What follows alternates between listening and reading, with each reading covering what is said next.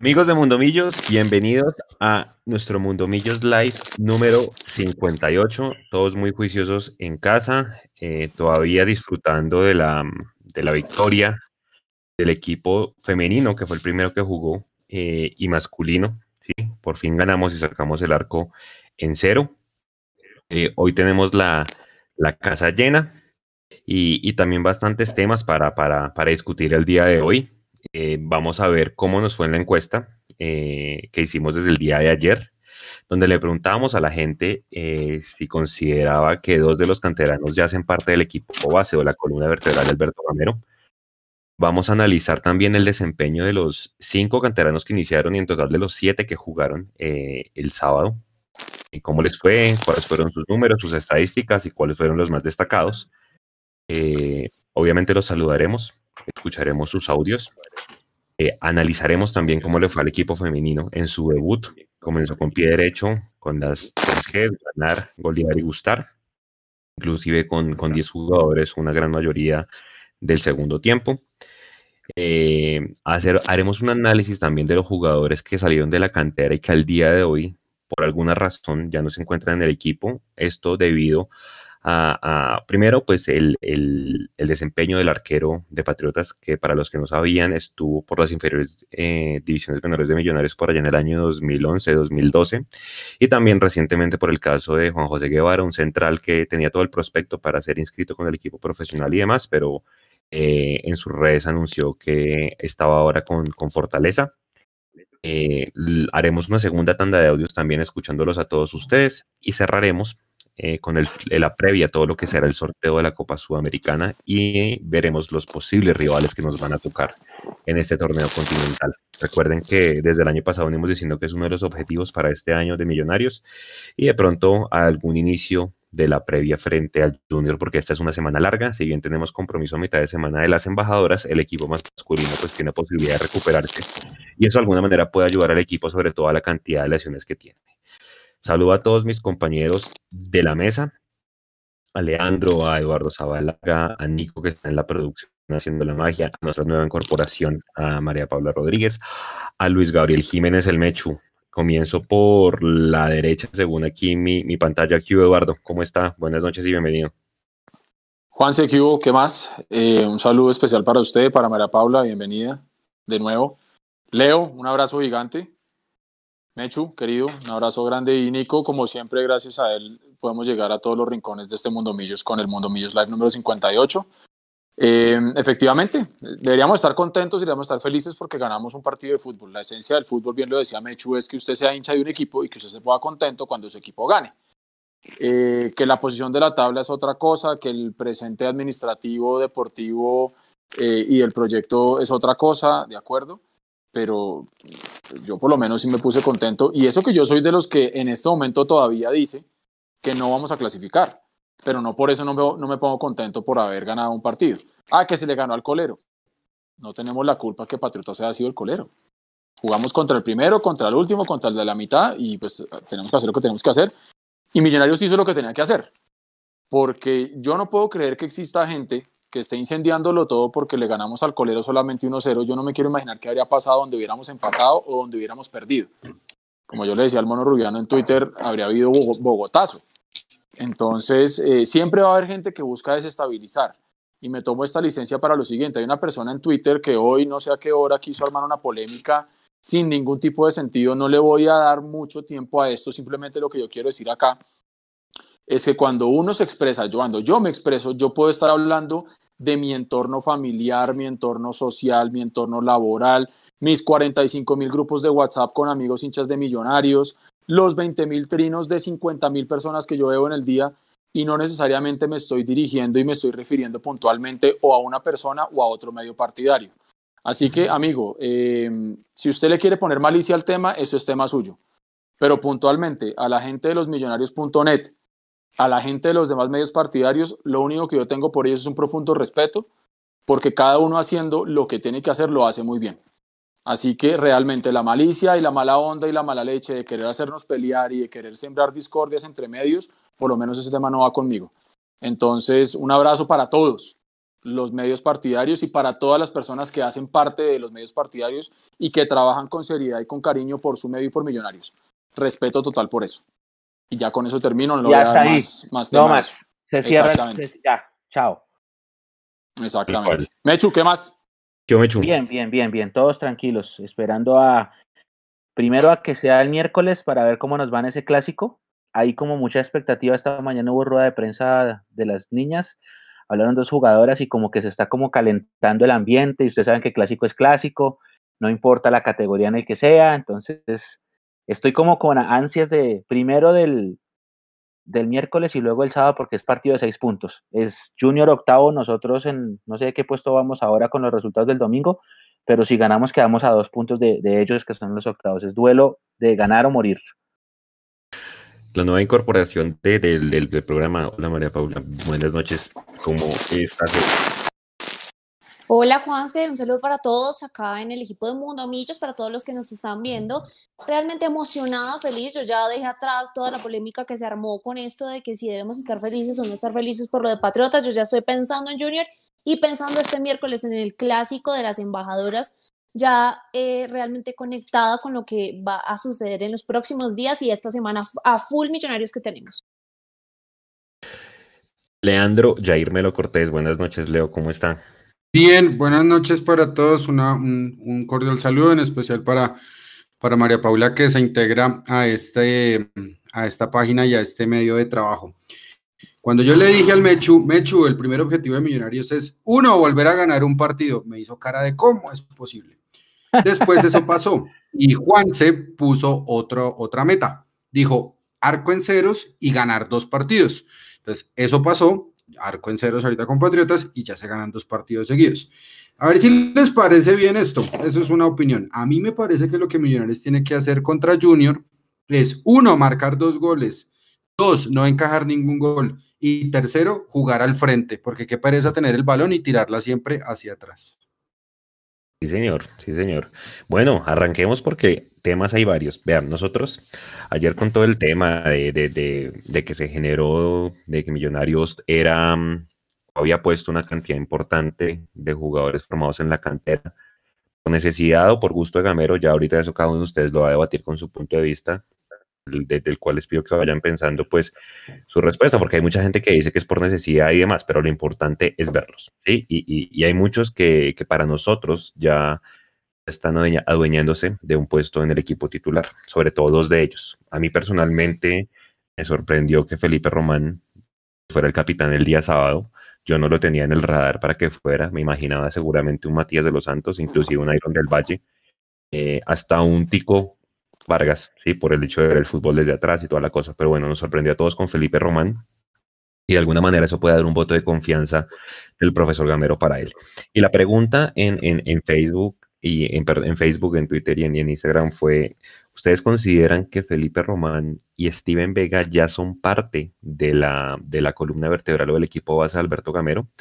Ni cómo para ir poniendo ahí los resultados en, en, en la pantalla para que ustedes vean cómo, cómo nos fue. Básicamente en, ambas redes eh, la gente estuvo de acuerdo con que sí, ambos son parte hoy. Eh, la gente que respondió que solamente Román eh, lo hizo argumentando que de pronto como el medio campo tiene tanto lesionado, pues puede ser una, necesidad de Alberto Gamero. Sin embargo, dada la necesidad y dadas las declaraciones sobre todo de Alberto Gamero, respecto a cuando le pregunta por, por Steven Vega en las ruedas de prensa, creo que todos estamos de acuerdo que él dice que es ese jugador silencioso, pero que le da equilibrio al equipo. Entonces, para mí personalmente, sí, eh, yo creo que los dos ya hacen parte del equipo base de Millonarios. Eh, ¿Cómo nos fue en la encuesta? Un 83% en Twitter dijo que efectivamente sí y un 10% únicamente dijo que solo Román. Y en, y en, y en Instagram eh, estuvo muy, muy, muy pareja la votación, es decir, hacia ese lado va la, la, la, opinión de la hinchada de Millonarios, donde dice que efectivamente esos dos canteranos ya son parte del equipo base de Alberto Gamero. Comienzo por, por María Paula, ¿cómo, ¿cómo lo ves tú? ¿Estás de acuerdo o solamente uno de los dos es parte del equipo titular? No, yo estoy de acuerdo contigo y estoy de acuerdo con la gente, con la mayoría, y es que sí, los dos hacen parte del equipo ya base que tiene Alberto Gamero y yo lo analicé en dos sentidos, antes de la pandemia y después de la pandemia. Antes de la pandemia ellos venían siendo convocados, venían siendo parte del equipo, no eran todo el tiempo titulares, digamos, e, iban entrando. Cuando Román, digamos que le sacó el puesto a Perlaza, fue un poco más después de la pospandemia. Y analizando los 17 partidos, digamos, oficiales, sin contar los amistosos que ha tenido Millonarios en este 2020, yo me di cuenta que Steven Vega, por ejemplo, eh, ha sido titular en nueve y suplente en siete, y Román ha sido titular en siete y suplente en ocho partidos. Eso quiere decir que antes de la pandemia, después de la pandemia, Alberto Gamero los tenía en esa base importante de jugadores y sobre todo cuando retomamos desde ese partido con Cali, Steven Vega, por ejemplo, entró a suplir un papel que estaba, digamos, cumpliendo Macalister Silva ahí en la mitad de la cancha. Entonces, estos dos jugadores definitivamente hacen parte de esa base de Alberto Gamero, ya con un Perlas, digamos, tirado de la izquierda, con Román dueño de esa banda, y ahora con esa banda de capitán creo que está más que afianzado allá. Leandro. Leandro. Otra vez. Eh, ya, ahora sí. Sí, señor. Eh, yo lo que quiero decir es, creo que Román y Vega se están transformando de jugadores del fútbol base en jugadores indispensables para Gamero. Porque aquí parece que al único al que toca convencer que hay calidad en el fútbol base y que ya hay que consolidarlos de inmediato es Alberto Gamero. Ojalá él sea la persona bueno, él sabe mucho más de fútbol que nosotros, por supuesto. Pero ojalá él se termine de convencer que hay calidad en el fútbol base. Y estoy pero firmemente convencido. Román es el próximo, eh, el siguiente lateral derecho de Millonarios capitán. Steven Vega es el próximo líder natural de Millonarios. Eduardo. Yo creo que sí, ya hacen parte del equipo base de Alberto Gamero. Yo añadiría lo que acaba de decir Leo de que, de que es Gamero el que debe convencerse de que ya son una realidad y de que no simplemente son por descarte y es por lo que hay, eh, aparte de que se convenza Gamero, yo añadiría que también un gran sector de la hinchada también debe convencerse de que ya son una realidad, de que son una opción y de que se merecen su lugar ahí. ¿Y por qué lo digo? Existimos muchos que veníamos pidiendo hace mucho tiempo ese espacio para los jugadores de las fuerzas básicas, pero hay otro sector, respeto también completamente esa posición, por el simple hecho de que este es el proyecto que nos ha venido queriendo vender el dueño mayoritario de las fuerzas básicas y todo el tema, que por el simple hecho de ser el proyecto de ellos, entonces salimos a invalidar, por el simple hecho de pronto de no querer darle la razón. Yo no estoy del lado de ninguno. Yo estoy del lado de Millonarios, que es el equipo que yo amo con el alma y me alegra que le vaya bien a los jugadores de las fuerzas básicas, en parte porque yo jugué en las inferiores de Millonarios y el sueño que yo tenía era ser jugador profesional de fútbol de Millonarios. Y, simplemente llegó un punto en el que yo tuve que tomar una decisión de seguir jugando o estudiar y pues me fui por la segunda. Entonces, cuando yo veo que jugadores de las fuerzas básicas llegan y son titulares, y en el caso de André Felipe Román le da la confianza de ser capitán, me emocionó muchísimo ver eso. Eh, hay gente que termina eh, obviando esto por el simple hecho de que como no están de acuerdo con la forma como se ha venido manejando el equipo por, parte del dueño mayoritario, entonces anulan completamente e invalidan el proceso. Yo creo que es cierto, Gamero tiene que convencerse que ya están los jugadores para darle una mano y no simplemente por, por descarte, pero también eh, yo creo que cierto sector de la hinchada tiene que convencerse que bien o mal, nos guste o no, eh, pues este es el proceso que estamos viendo hoy y que sí, en esta primera etapa no nos está yendo bien, pero creo que nos pueden llegar a dar más cosas adelante y como bien estaba diciendo Leandro, reflejan calidad, porque no son jugadores que se estén poniendo porque efectivamente no hay nada más y estén haciendo papelones, sino creo que lo que ha mostrado Vega, lo que ha mostrado Román, lo que mostró Juan Camilo García, eh, lo que va mostrando de a poquito Emerson Rodríguez, eh, es importante. Entonces yo creo que sí, sí pueden hacer ya parte del equipo base de, de Gamero, Vega, Román, y yo le añadiría, llevándolos con mucha suavidad y mucha tranquilidad, Juan Camilo García puede ser otro que venga pidiendo pista fuertemente. Ok, Luis Gabriel. Yo tengo una pregunta para todos ustedes, porque una cosa es lo que yo pienso y otra cosa es lo que puede ser. Cuando le voy a mandar un saludo grande a Daniela Ávila, que está conectada con nosotros, y saluda a Mapi y dice gran refuerzo que trajeron. Hola Dani, un abrazo muy grande para ti. ¿Qué va a pasar cuando vuelva Carrillo? ¿Qué va a pasar cuando vuelva McAllister? ¿Qué va a pasar cuando vuelva Pereira? Pero responda primero. Ese es el gran Eh, ahí, dilema que está tiene la, Gamero hoy. ahí, está la, re- ahí está la respuesta a su pregunta. Sí. Si me preguntan a mí, Sí, a mí, sí. yo los dejo, yo los dejo. Yo soy el primer eh, soldado de, de tener un proceso de nuestro fútbol base. Pero es que usted tiene ahí guardados tres jugadores que son de más experiencia y, y segurito, segurito, acuérdese de mí, la prensa le va a poner presión a Gamero porque tiene que poner la experiencia. ¿Sí? Pero bueno, y si lo dividimos en. Dale. Dale, No, Alba. si lo, divi- si lo dividimos en torneos, ¿qué pasa si dejamos al fútbol base acá ocupándose de la liga? Y con- o sea, pensando que vamos a pasar, pensando en De la liguilla. y dejamos a, a los de, de la liguilla y dejamos a los de experiencia ya en la sudamericana.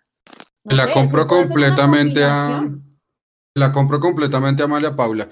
Yo prefiero perder como tal el proceso de una estrella. Eh, y si se puede decir proceso, prefiero mil veces empezar a darle rodaje al- al- a los muchachos del fútbol base en la liga colombiana y dejar supuestamente a los demás experiencia para jugar. Claro. Póngale cuidado. Un único partido por ahora, Exacto. por ahora dos partidos en Sudamericana, que es Claro. cuando se supone que deben estar los de experiencia. Ahora, si usted me lo pregunta a mí, Millonarios no tiene nómina para las dos competencias, nómina literal, pero ojo, es que yo creo que los que están lesionados ahora tienen que volverse a ganar el puesto, porque es que el que se lesiona y viene otra vez a jugar, pues está cómodo, abandona y no, y no tiene derecho a premio. Exactamente. Y ahora hay otra cosa que yo agregaría ahí también, y acuérdese que también vuelvo y digo, nos lo decía Nicolás Viconis en su momento. No importa la edad del jugador, si el jugador demostró condiciones y, ve- y, y- y le muestra al técnico que puede con esa posición, no importa si tiene 35, 40 o tiene 22. Yo creo que aquí Gamero también tiene que ir mirando eso. Y, y- en parte con lo que está diciendo Leandro, si esta es la cuota inicial que nosotros tenemos que pagar para que podamos tener resultados exitosos, ojalá en el corto, pero pues todos sabemos que los procesos bien estructurados no te van a dar resultados inmediatos por más que la historia y la gloria de Millonarios indique que debería ser ya. Si esta es la cuota inicial para que en el 2021 o 2022 el equipo de Gamero termine gana- ganando los títulos que todos estamos pidiendo y necesitando, yo me la juego por ese proceso. Lo que pasa es que hay que blindar el proceso. Y el proceso tiene que ir primero blindado desde adentro. ¿Y a qué me refiero con eso? A que efectivamente la confianza que ha dicho la directiva que le entregó a Gamero cuando le firmó el contrato se mantenga. Por más que los resultados por ahí no se empiecen a dar. Que los mismos jugadores también sepan manejar la ansiedad y la calma cuando los resultados no se den. Que ahí es donde yo creo que estamos todavía un poquitico biches, porque lo vimos como el equipo era un manojo de nervios cuando no se ganaba. Y también la misma hinchada, que diría yo que ahí es la parte más fuerte y más importante. Y es que podamos tener todos la paciencia. Está clarísimo, no la vamos a tener todos. Hay sectores de la hinchada que no lo tendrán. Si a veces no nos ponemos de acuerdo ni siquiera para cantar una canción en el estadio, pues muy probablemente para manejar un proceso a largo plazo no se va a manejar. Pero el proceso hay que blindarlo. Y de nuevo, acá simplemente es un programa de opinión donde cada quien dice lo que considera, pero no quiere decir que tengamos ni la verdad absoluta ni queramos convencer a nadie afuera, de lo contrario. Pero es que hagan un ejercicio. Yo los, yo los quiero invitar a que hagan un ejercicio.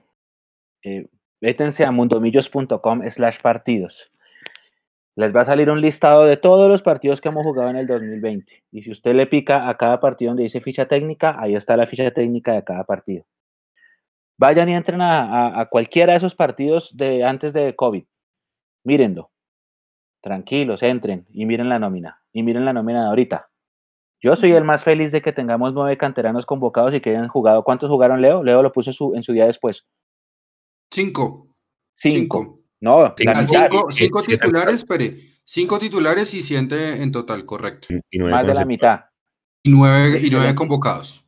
Excelente. Yo aplaudo la, la- la medida, la defiendo a muerte y lo, lo dije en Twitter el sábado antes del partido, pase lo que pase, el proceso tiene que mantenerse. Pero ahora, ah, bueno, y el profe también dice que, que son jugadores eh, listos, que pueden dar, que los han sabido llevar, todo ese tema. Pero uno sabe que detrás de cámaras hay una razón fundamental por la cual están esos nueve convocados y por qué jugaron siete. Y es porque hay mucho lesionado, porque había un jugador expulsado y porque se fue Tico y porque... Fue Hansel. Ay, creo que ya está todas las razones. ¿Sí? Se Ay, porque Hansel. se fue Hansel y porque se fue... Entonces, hay una razón. No fue, no fue 100% convicción, fue necesidad. La- el que hoy estemos con nueve convocados canteranos y que hayan jugado siete fue por necesidad. Que está saliendo bien, que quisiéramos darle continuidad, excelente, bien. Pero es que ahí atrás hay jugadores que están pidiendo pista. Y no sé ¿Qué vaya a pasar cuando ellos vuelvan y estén al 100 a la hora de la lucha por el puesto? Usted sabe que yo puedo decir acá lo que quiera en cámara, yo puedo decirle a la prensa lo que yo quiera, adentro hay otra cosa en el camerino.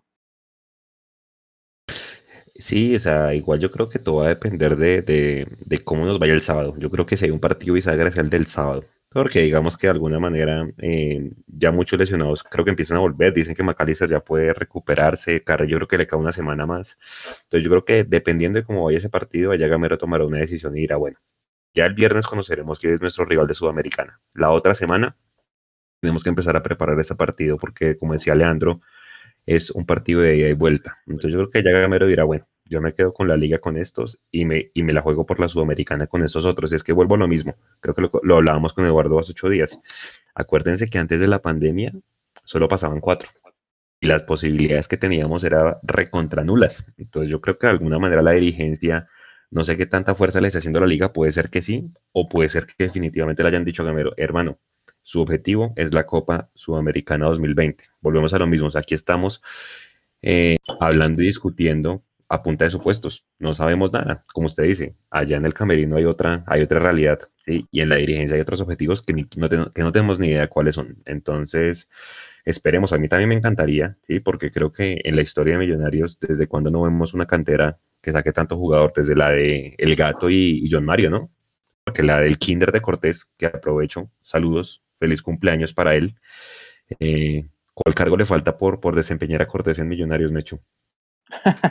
Se hizo, inferiores. Se hizo inferiores, debutó con esa camada de, los 90, fue selección Colombia, fue el único jugador que fue al Mundial de Estados Unidos, el único jugador que fue al Mundial de Estados Unidos de Millonarios en ese, en ese listado fue Cortés, obviamente no jugó, pero estaba en ese listado, viajó a Estados Unidos, después fue técnico, creo que también fue técnico de divisiones menores.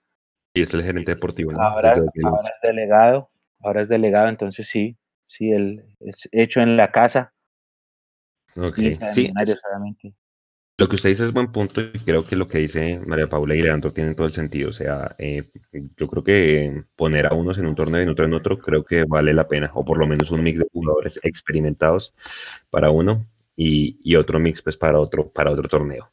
Eh, bien, vamos con el segundo, el segundo tema del día de hoy. Nico, le voy a pedir que ponga la tabla de, los números de los siete canteranos. Mañana ya están listas las estadísticas en mundomillos.com de todos los jugadores, pero que quisimos traer aquí a colación solamente esos siete para mostrarles un poco cómo les fue a ellos, ¿sí? Porque mucha gente dijo que Vega fue el mejor, que Juan Camilo García, que Román y demás, pero pues hay que defender eso con, con argumentos y es, bueno, miremos cómo les fue en las estadísticas. Nico, avíseme cuando ya tenga en pantalla, porfa, el, ah, la fotico.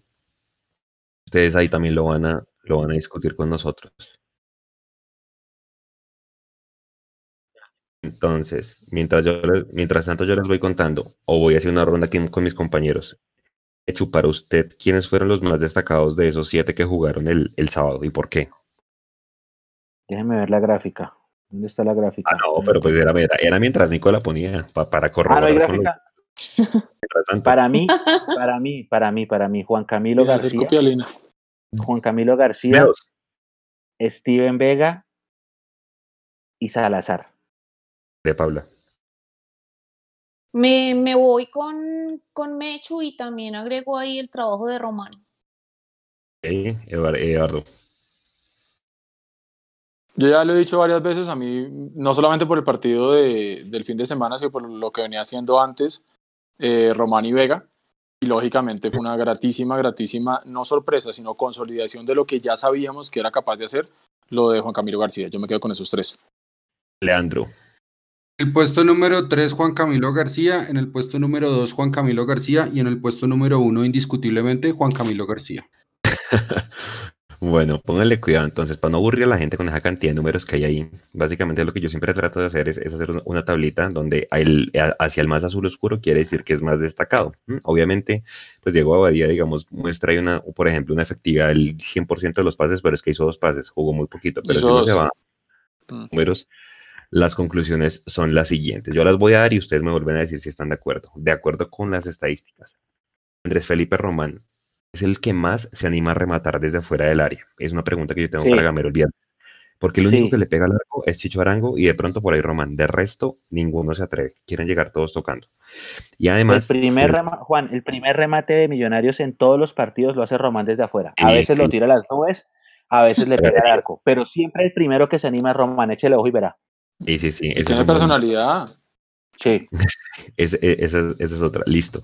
Eh, y además, él fue el que más recuperaciones de balones tuvo con Juan Camilo García. Entonces ahí vaya anotando, Eduardo, eh, sí, Leandro, perdón. Luego, Juan Camilo García fue de los siete que jugaron el que mejor entregó la pelota, sobre todo en el primer tiempo. O sea, el primer tiempo de Juan Camilo fue casi que de los mejores. 94%. Señor, el de más recuperaciones, Juan Camilo García, como decíamos, con, con, con Felipe Román de los canteranos, porque de todo el equipo fue Matías de los Santos y fu- Juan Camilo García, ojo con este dato, fue el que menos balones perdió. Y acuérdense que en un volante de marca, la entrega de la pelota y perder el balón casi que lo que desequilibra a un equipo de fútbol. Entonces, digamos que por ahí súper destacado. O sea, Juan Camilo seguramente le alcanza para estar en el top 3.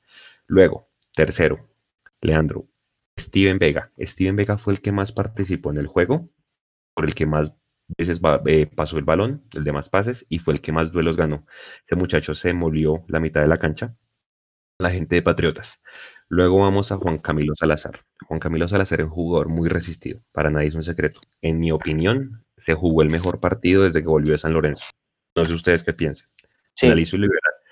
Si bien Salazar no entregó muy bien la pelota, porque miren, ahí está con un porcentaje medio flojo de pases, fue primero el que más ocasiones de gol creó, segundo el que más centros creó. Entonces uno podría decir, Salazar creó más centros buenos, con peligro, que el mismo Diego Godoy, por ejemplo. Es una conclusión que uno puede sacar. Y además de eso, pues asistió al, al, al Chicho Arango. Finalmente, Que fue un centro eh, delicioso, además. Sí, sí.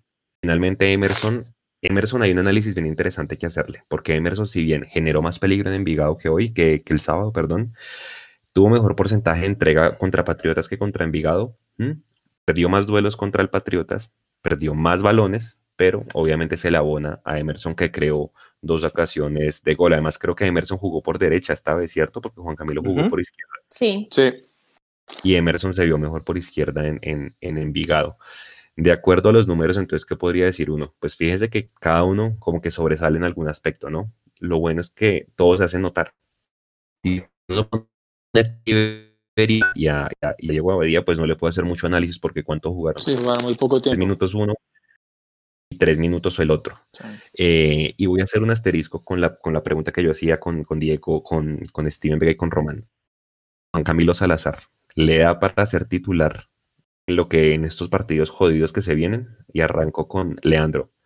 Sí, siempre y cuando Iron sea el 9 de Millonarios. Ok, concreto, Mechu. Sí, claro. Yo creo que en el partido con Envigado demostró cosas importantes y en el partido contra Patriotas también. Eh, y yo creo que precisamente pensando en no cortarle esa curva ascendente de desempeño que parece que está entrando, eh, yo lo mantendría. Eh, Paula. Sí, yo creo que en ese momento tiene que ser uno de los dos extremos de Millonarios. Ahí hay que ver con quién se acompaña, pero sí. Mechu. Sí, ya, claro. Claro. Estamos de acuerdo, creo que todos en que debe ser extremo, ¿no? O sea, la posición de 10, Sí. pues puede que jugara Sí. 10 en las No. inferiores, pero no No. es el extremo. No, se ve mucho mejor, se ve mucho mejor tirado por un lado.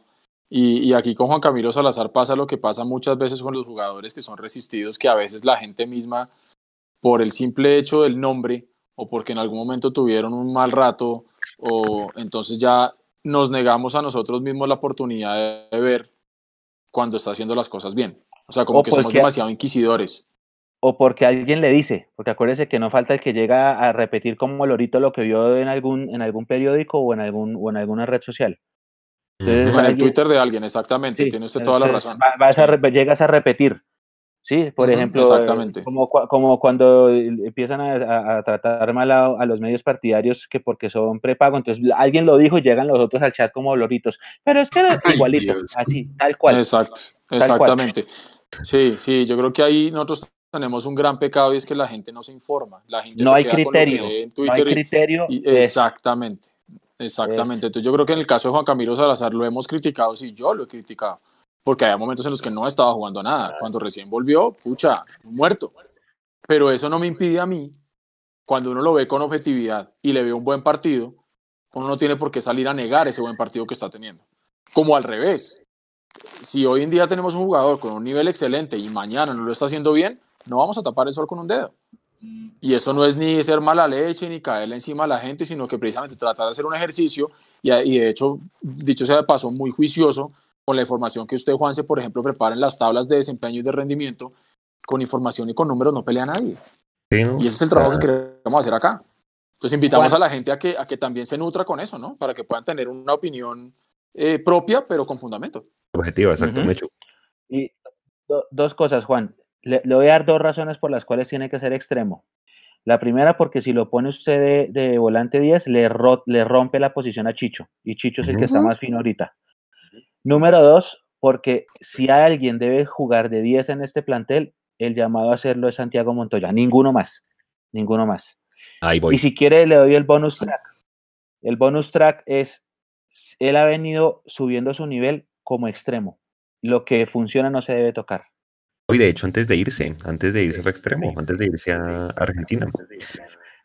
Voy a, voy a aprovechar porque usted, y vamos bien de tiempo además, voy a aprovechar que usted nombró a, Santiago Montoya y arranco aquí con María Paula. María Paula, Santiago Montoya puede ser fácilmente el jugador más caro de la historia azul y blanco y de Millonarios inclusive en los últimos años.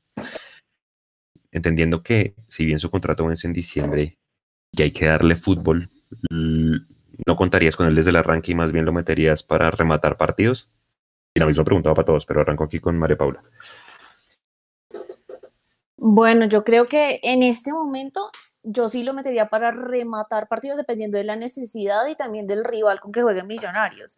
Si necesitas a un, un, enganche, digamos, una persona que esté ahí en el medio que sea un poco más rápido, no lo voy a meter desde el inicio porque pues yo creo que para eso no está Santiago Montoya en este momento. Además, no sé si todavía le dé para estar los 90 minutos, así que yo lo usaría para, digamos, complementar los partidos, pero no desde el inicio.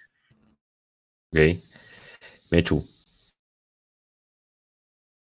hay, que, hay, que, hay que darle minutos, pero, pero estoy de acuerdo con Mapi.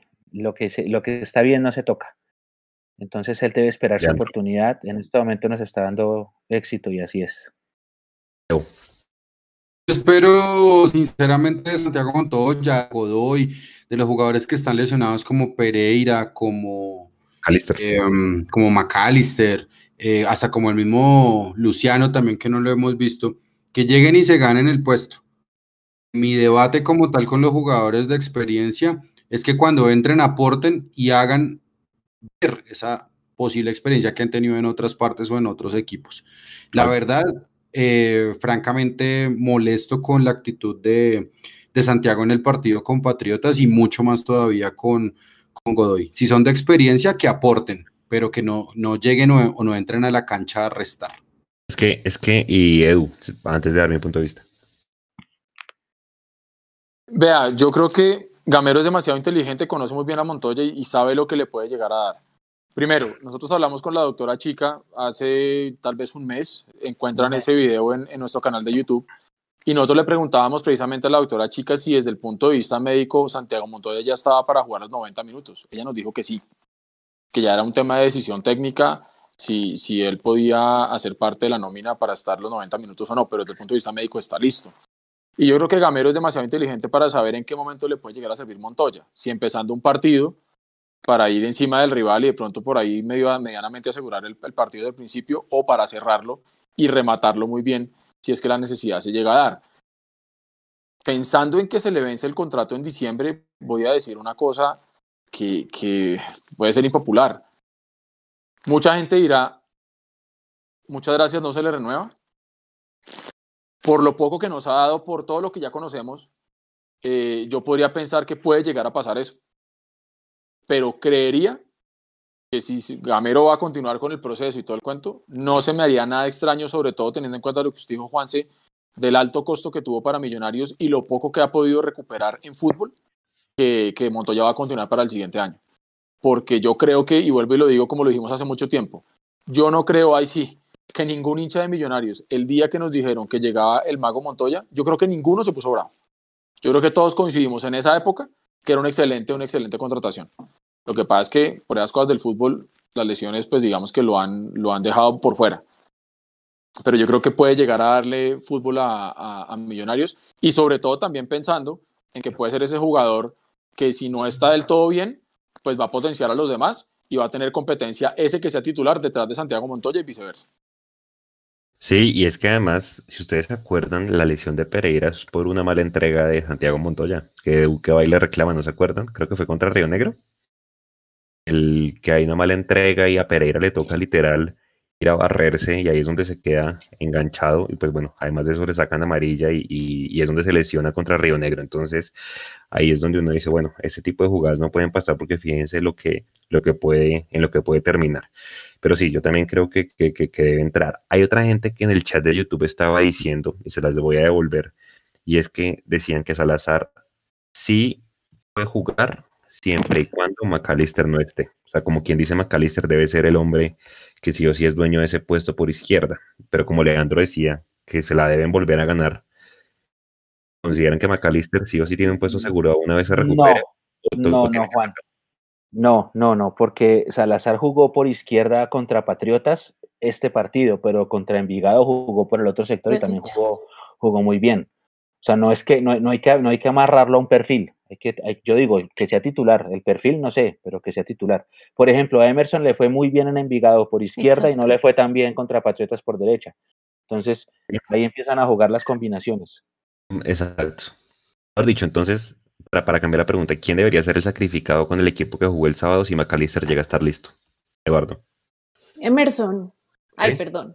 Vale, sí, está bien. No, yo, yo, yo, yo, creo que, yo creo que vuelvo y digo, eh, yo quisiera pensar que aquí nadie tiene el puesto ganado. Y de pronto sí puede llegar a entrar por lo que es un rival fuerte, el Junior, todo lo que ya sabemos tal, pero si no es ante, ante esos rivales eh, donde nuestros muchachos de las fuerzas básicas van a quemarse el cuero, porque una cosa es ir a jugarle a Envigado o a Patriotas, ¿sí? Eh, otra muy distinta es ir a jugarle a Junior a Barranquilla. Entonces a mí sí me gustaría pensar, y vuelvo y digo, no creo que pase, pero a mí me gustaría pensar que el equipo no lo va a tocar y que si Maca está listo, Maca llegue a la, banca y de pronto entre al segundo tiempo, por ejemplo. Yo me la juego con ese. Andrew.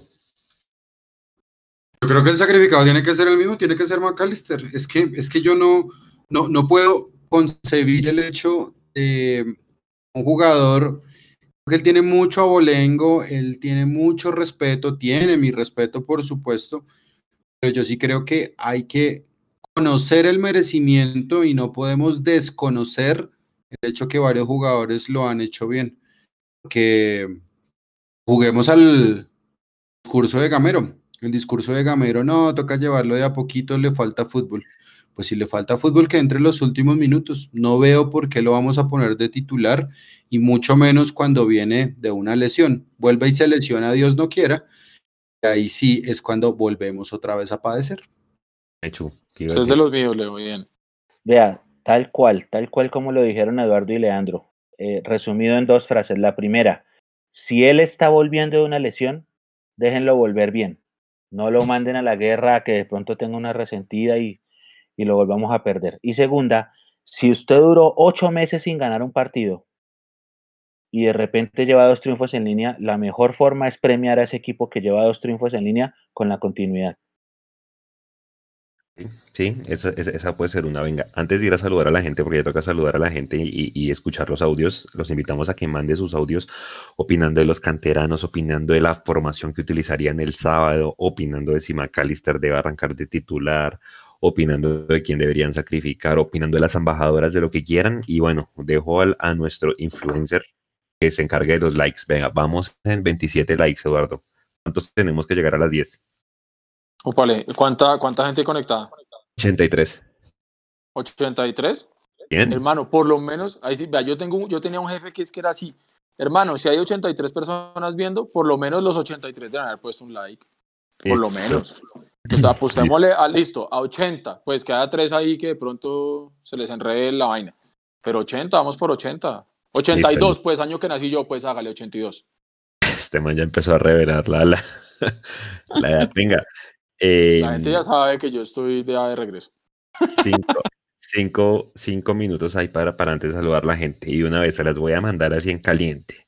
Cada uno me va a decir su formación para el sábado, el módulo que utilizaría, ojo, el módulo, la formación y quién iría por la, por la banda izquierda si no se recupera ni Vanguero ni, ni Bertel, que al parecer creo que no les alcanza. Arranco con quién, con el Mechu. Arranque conmigo. Eh, Cristian Vargas en el arco, Román, Matías, Juan Pablo Vargas y me va a tocar. Si no, no se recupera, ¿no? El asterisco es que no se recupera ninguno. Exacto. Listo. Steven Vega como lateral izquierdo, adelante Duque, Juan Camilo García y los mismos cinco de ataque. Juan Camilo Salazar, Emerson, Chicho y Iron. Ahí están los once. Eh, Leandro. Espéreme que la estoy redactando. Deme un minutico, por favor. Eduardo. Está en mute. En mute. Estaba haciendo aquí lo mismo de, poner, empezar a poner en papel, pero yo lo dije la vez pasada que prácticamente la única duda que yo iba a tener era qué, qué iba a pasar con, con la lesión de, de, Vanguero, de Bertel y obviamente pues ahora la salida de, de, Perlaza por la quinta amarilla. Yo me la jugaría exactamente igual que Mechu con Steven Vega de lateral y si adelante ya mostraron que pudimos generar todo lo que se generó contra Patriotas, yo no vería hoy en día una razón para, para cambiar. Más que de pronto algunos de los que terminaron el partido han terminado con alguna lesión, algún dolor, alguna cosa. Yo no veo ninguna razón para tocar el equipo y, y adhiero, no recuerdo muy bien quién lo dijo ahora, es un voto de confianza decir, ustedes venían aguantando fuerte los trapos de no ganar, ganaron dos partidos seguidos, la mejor forma de darle confianza y continuidad al proceso actual, este, este microproceso de tres, cuatro partidos seguidos, la gente que terminó jugando eh, y ganando el partido con Patriotas. Yo no vería, digamos, que una razón de peso real para, para hacer un cambio tan radical, porque nos puede, nos puede salir al revés. Listo, ya la tengo.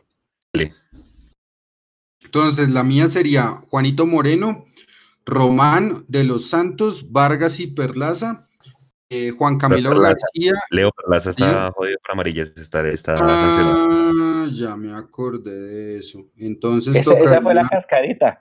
Por, eso, la cascarita. Por eso, Juan, por eso Juan se lo preguntó con esa seguridad, como a ver, muchachos, como profesor de universidad. Sí. Entonces, Juanito, entonces, Juanito Moreno, de los Santos Matías, de los Santos Vargas y Vega. García y Cliver en el medio, no voy con Duque. Emerson, Iron, Salazar y el Caballo Márquez. Emerson, Salazar y el Caballo Márquez. ¿Y el Chicho, sí? Con Iron, no con el ah, Chicho. Ok, ok. Ah, usted sienta al Chicho. Sí, señor. el, que okay, okay. Sí, sí, no, yo voy a sentar al Chicho. Estoy, estoy, estoy jugando al técnico. Okay. No, no, what the fuck, no. O sea, el Chicho puede estar metiendo goles, por eso no hay ningún problema. Pero yo necesito expresión en el medio campo para recuperar. Pero sí me hace mucha más labor de presión recuperando el medio campo de la que me puede hacer Chicho. Es más, de pronto pueden revisar la estadística eh, para decir what the fuck. Y Iron es uno de los, de los delanteros que más recuperan millonarios. Sí, el, hombre tiene bastantes, bastantes duelos. Gracias, Juan. Yo me voy con la misma, concuerdo con el Mecho y concuerdo con Eduardo. Yo pongo por izquierda Vega, meto ahí a Duque y no sé si de pronto le cambió el perfil a Emerson y a Salazar, pero no tocaría mucho más de allá el equipo. Creo que se tiene que consolidar y llegar, llegar más fuertes a estas finales que se nos vienen.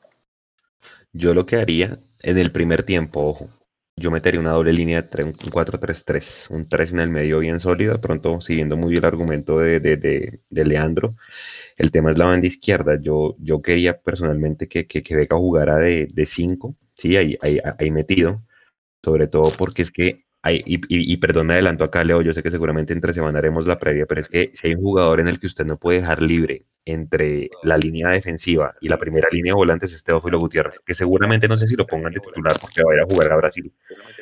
Es que ese tipo es el que le mete y les filtra todos los balones a los delanteros del, Junior, es eso. Pero, pero bueno, ojalá que no, no arranque, seguramente lo pondrán rematando el partido. Yo arrancaría de pronto con un 4-3-3 conservador el primer tiempo y dependiendo cómo vea Junior, ahí sí le meto la, la, que venía jugando para el, para el segundo tiempo. Obviamente señor. Sabe que yo, yo, por la necesidad que tiene Millonarios hoy, es vencer o morir. Sí. Yo creo que si nosotros salimos de pronto a resguardarnos y a decir, no, a lo mejor yo salgo a resguardarme un poquito porque es que es Junior, el empate tampoco nos sirve. Sí, sí, sí. Uy, así nos Yo ha creo que ya estamos mal, en un punto-. Estamos en un punto en el que lo han dicho, hay que ganarlo todo para ver si se puede arañar la clasificación. Yo reitero, para ser coherente con lo que he dicho, yo la veo muy fregada por no decir que yo no veo que clasifiquemos. Pero si se ve desde el punto de vista de los números únicamente y se quiere tratar de hacer la épica, hay que salir a ganar en todos lados. Y a esas alturas de la vida, empatar o perder da exactamente la misma vaina.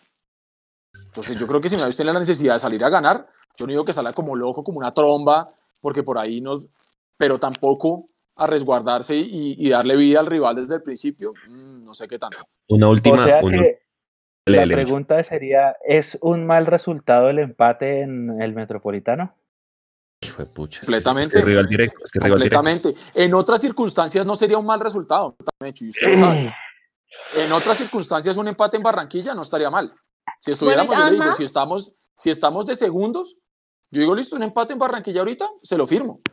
Pero sabes qué? Yo con, creo- la- con- con el afán de hacer la épica, el empate es perder. Y bueno, yo creo que estoy de acuerdo con Eduardo en eso, además porque por el presente que tiene Junior, por los partidos que ha venido jugando, que no ha sido capaz de ganar tampoco, y porque tiene ese partido a mitad de semana donde seguramente se va a desgastar, sus figuras se van a desgastar, así que Millonarios ha tenido esta semana para descansar, para entrenar, y concuerdo con Eduardo, sería una pérdida y allá hay que salir a ganar. Eh, Eduardo, por favor, no vaya a nombrar a Michael Rangel ni la ley del ex, por favor. Hasta a mí el se me olvidó, yo ni siquiera sé quién es ese man. Ahora, ahora es que usted lo ponga en la previa, Juan. Ni la ley. Vea, no nombrar, no nombrar ni a Michael Rangel ni a, ni a Carmelo Valencia. Pero bueno, venga, eh, ya, ya, ya, ya para ir por la gente. Respuesta de sí o no. Pregunta para respuesta de sí o no. ¿Considerarían en algún momento de la vida, eh, por el perfil, eh, a Juan Pablo Vargas de lateral izquierdo? Sí no. Sí, Eduardo, ¿Me la repite, porfa? ¿consideraría usar en algún momento a Juan Pablo Vargas de lateral izquierdo? ¿Sí o no? Le voy a decir lo primero que se me dio a la cabeza. No, no, no sé si lo puede hacer, no. María Paula, No, Leandro. No lo sé. Sí, es que es, es que es una incógnita, ahí no. No, pues, para mí es incógnita porque yo nunca lo he visto. Exacto. No, no lo he visto exacto. ni siquiera en un, no sé, en un entrenamiento o en un picadito de ellos calentando si él juega de lateral izquierdo, delantero centro o arquero. Listo. Sí. Listo. Bueno, don Nico, los audios y vamos a saludar a la gente después en YouTube y en, y en Facebook, por favor. Claro que sí. Buenas noches para todos. ¿Cómo van? Ya llegan los primeros pasa, audios. ¿Cómo va todo, Edu? Eh, ya llegan audios desde Toronto, desde muchas locaciones Wow, del mundo. Millos. Vamos a empezar. ¿Y el de, el de Piendamos tuvo el sábado? Sí. Pues muchachos, Sí. unas buenas noches y la bienvenida, las mejores bendiciones a Mapu Rodríguez ahí en la mesa de ustedes. Las nóminas tienen que ser mixtas. Una gran, un gran porcentaje canteranos en la liguilla o en la Copa Colombia y los titulares, los fuertes y uno que otro canterano que se haya ganado el puesto a pulso en la Sudamericana o si clasificamos eh, ahí en la clasificación, me parece a mí. Hola gente de Mundo Millos, un saludo muy especial. Mi nombre es Orlando Hernández. Eh, yo creo que Millonarios debe volver a lo que era eh, esos equipos del de los años 90, eh, especialmente el año 94, cuando fuimos subcampeones y generamos, eh, sacamos grandes jugadores para el fútbol profesional y, nos dieron muchas satisfacciones a pesar de que no se consiguió el título. Creo que debería el equipo mm, irlo formando Gamero con una base de jugadores de la cantera, con unos jugadores bien experimentados que le permitan darle confianza. Yo creo que la mejor combinación es esa. Si ustedes recuerdan, en el año 94 teníamos de canteranos a Villarraga, Bosman, John Mario, Yesid, Bonner y el Muela León. Y tenía gente acompañante veterana como era Domínguez, como el Pony Maturana, como Arnoldo Iguarán, como Carlos Álvarez, Flaminio Rivas, que le dieron ese equilibrio al equipo. Yo creo que esa sería la mejor combinación para apoyar a estos muchachos y volver a los triunfos. Buenas tardes, mi nombre es Nicolás, tengo 15 años y pienso que los, en cuanto a la cantera, pienso que lo que es a Román y Steven Vega les ha ayudado mucho competir contra dos jugadores tan experimentados como lo es Elvis Perlaza y John Duque. Pienso que los ha ayudado a potenciar demasiado, a subir su nivel. En cuanto a los otros canteranos, pienso pues que les hace más falta oportunidades, aunque Gamero creo que los irá soltando poco a poco. Pienso que Juan Camilo García y Abadía pueden ser unas buenas promesas del equipo en el futuro. Eh, considero que la nómina para este sábado tiene que ser Cristian Vargas, Steven Vega, eh, de Los Santos, Vargas y Román. En el medio campo Juan Carlos Pereira si se recupera, John Duque, Diego Godoy, McAllister, eh, Salazar y Iron del Valle. Y cerramos con este. Bueno, Sí, muy buenas tardes. Uy, sí, sí, sí, sí, feliz y contenta de estar en este, eh, en, en este grupo. Tengo 72 años, estoy de Chiquinquirá, Boyacá, pero actualmente vivo en Tunja eh, y, y, y hincha a morir de amiguitos. Así, uf, desde que tengo uso de razón.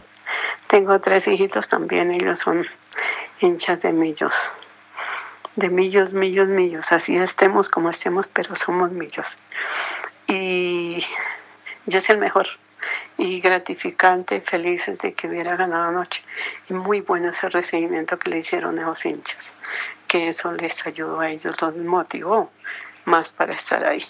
Entonces sí, yo no me pierdo un partido. Cuando vienen a Catunga, yo, nosotros vamos con mis hijos a verlos. Entonces ha sido un placer. Me llamo Leonor Espitia Sánchez. Vivo en Tunja, Boyacá. Listo. prometemos, prometemos, prometemos y sobre todo Mechu, que es el que más viaja de todos nosotros a acompañar al equipo, que a esa gente nos manda esos saludos y que cuando ellos va a sus ciudades, realmente de pronto uno entra como en un paisaje, ¿no? Sie- Siempre tener a su equipo cada 15 días acá, pero la gente que lo ve una vez al año, ¿m?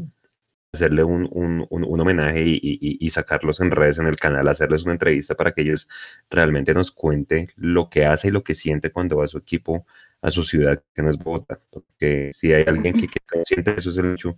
Me acuerdo mucho cuando hizo los reportajes en Ipiales, lo que la gente hacía, gente que se fue inclusive desde Ecuador a Pasto para poder ver el equipo. Eso es una locura lo que hace la gente en todos los rincones de- del planeta.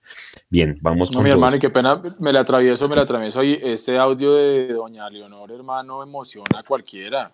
Qué belleza, qué Sí. belleza. Y, y es aquí donde uno se da cuenta realmente que Millonarios trasciende todo, trasciende generaciones, trasciende fronteras, trasciende momentos, trasciende absolutamente todo. Y creo que al final eso es lo bonito, eso es lo bonito de, de, de Millonarios, de la hinchada y de poder entrar en contacto con la gente. Y qué bonito, qué bonito. Y un abrazo y Dios bendiga a doña Leonor y a sus Edu. tres hijos porque de los mensajes bonitos. Dígame, Nico. Que ahí se me olvida. Hay que contarle a la gente de la comunidad exclusiva de Mundomillos. Ya somos más de 250 Ah, sí. personas recibiendo información exclusiva.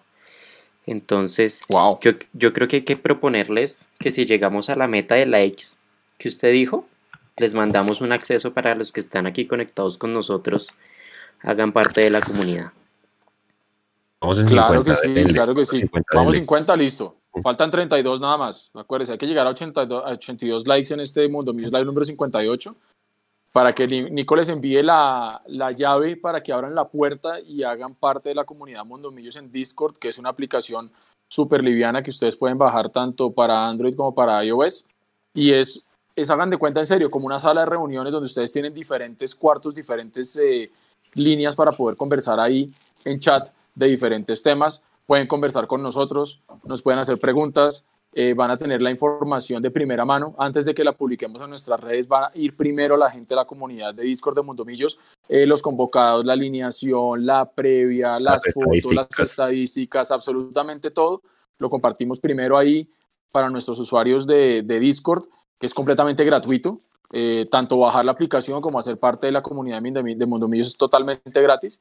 y la idea con esto simplemente es poder acercarnos y acercarlos a ustedes también, porque hay seguramente muchos hinchas que, que están en otras ciudades y se pueden ir empezando a contactar y, generar todas esas redes que, que, son importantes. Así que si quieren hacer parte de la comunidad de Mundo Millos en Discord, lleguemos a 82 likes hoy para que Nico mande el link. Y si ya hace parte de la comunidad de, de Mundo Millos en Discord, cuéntele a sus amigos.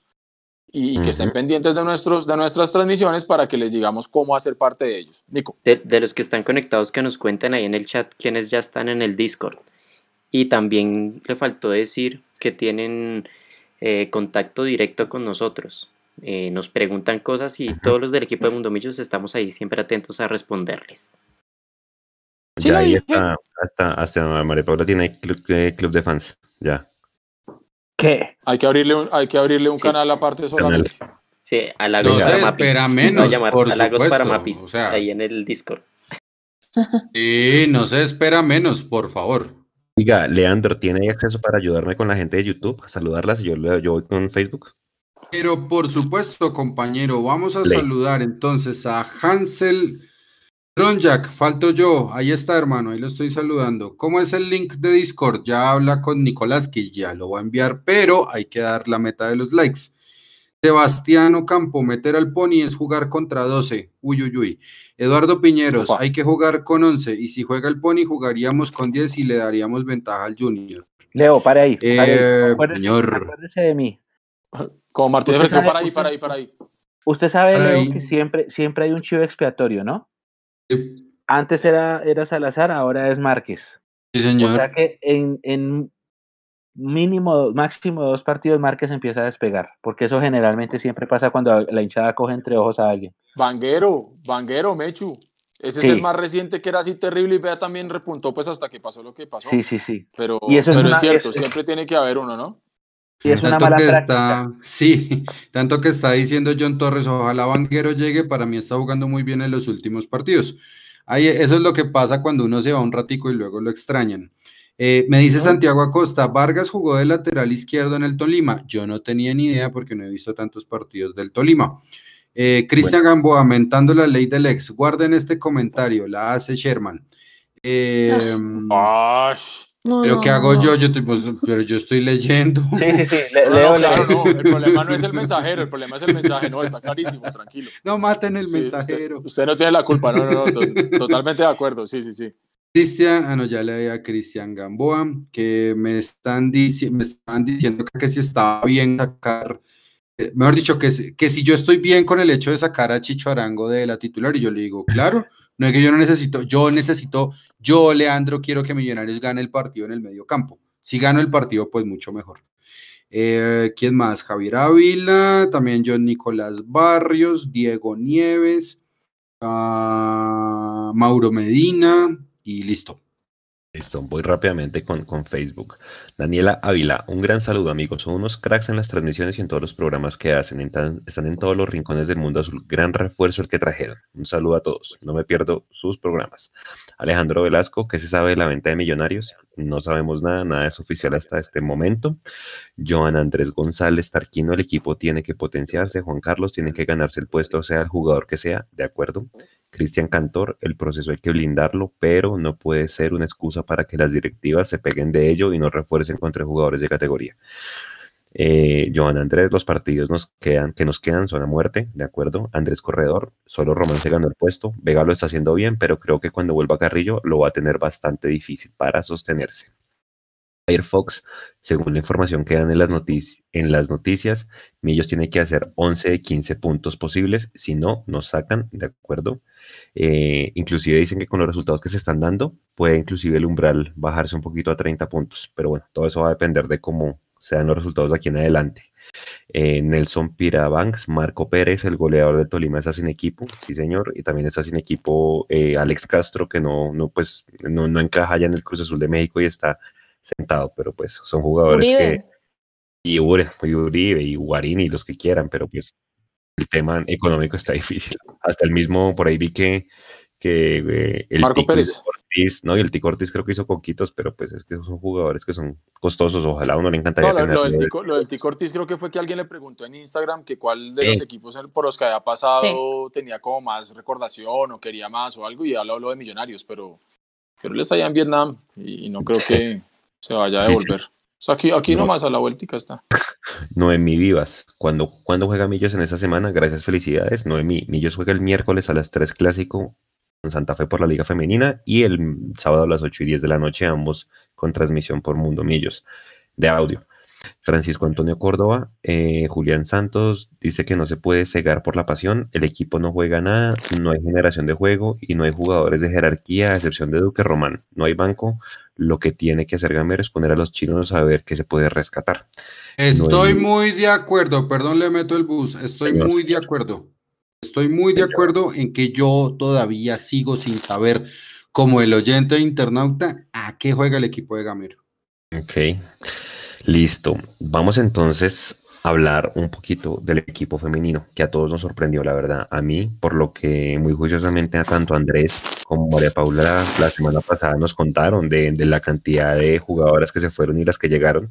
Sin embargo, habían muchas base del proceso, pero cómo se jugó, las sociedades que se armaron, eh, eh, el, el modelo de juego, las, las individualidades que vimos, la cantidad de asistencias que hizo Lina, Tatiana Ariza, o sea, fue un equipo muy interesante.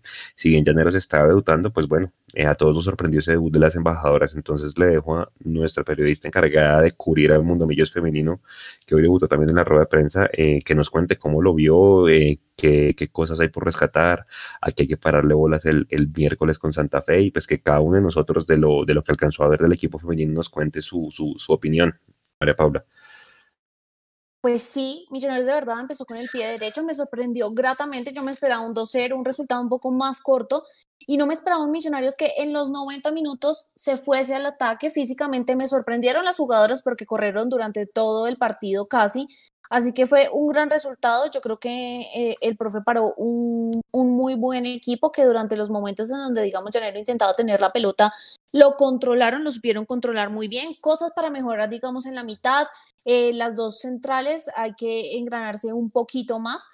Para el partido contra Santa Fe, eh, no vamos a tener a Lizeth Camacho, que fue la em, central por izquierda, porque le, le, mostraron la doble amarilla, no, se puede, no puede jugar el clásico.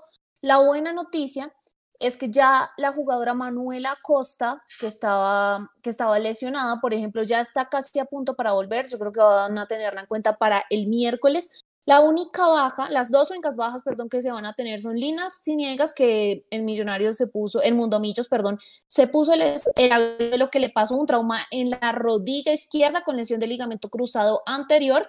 Le van a hacer una cirugía de reconstrucción del ligamento. Ustedes saben que este tema es complicado, quién sabe cuánto tiempo va a estar de baja. Así que de 22 jugadoras que tiene el equipo femenino, ya restamos una. Millonarios se queda con 21, que es una de mis preocupaciones porque contra Llaneros tuvimos un banco bastante corto, solamente cuatro jugadores respecto a siete que tenía, digamos, el equipo rival. Esto también se dio, digamos, porque habían dos jugadores que dieron positivo por COVID, entonces no sabemos cuáles, no nos interesa tampoco nombrarlas, pero dieron positivo, se quedaron por fuera al igual que otras.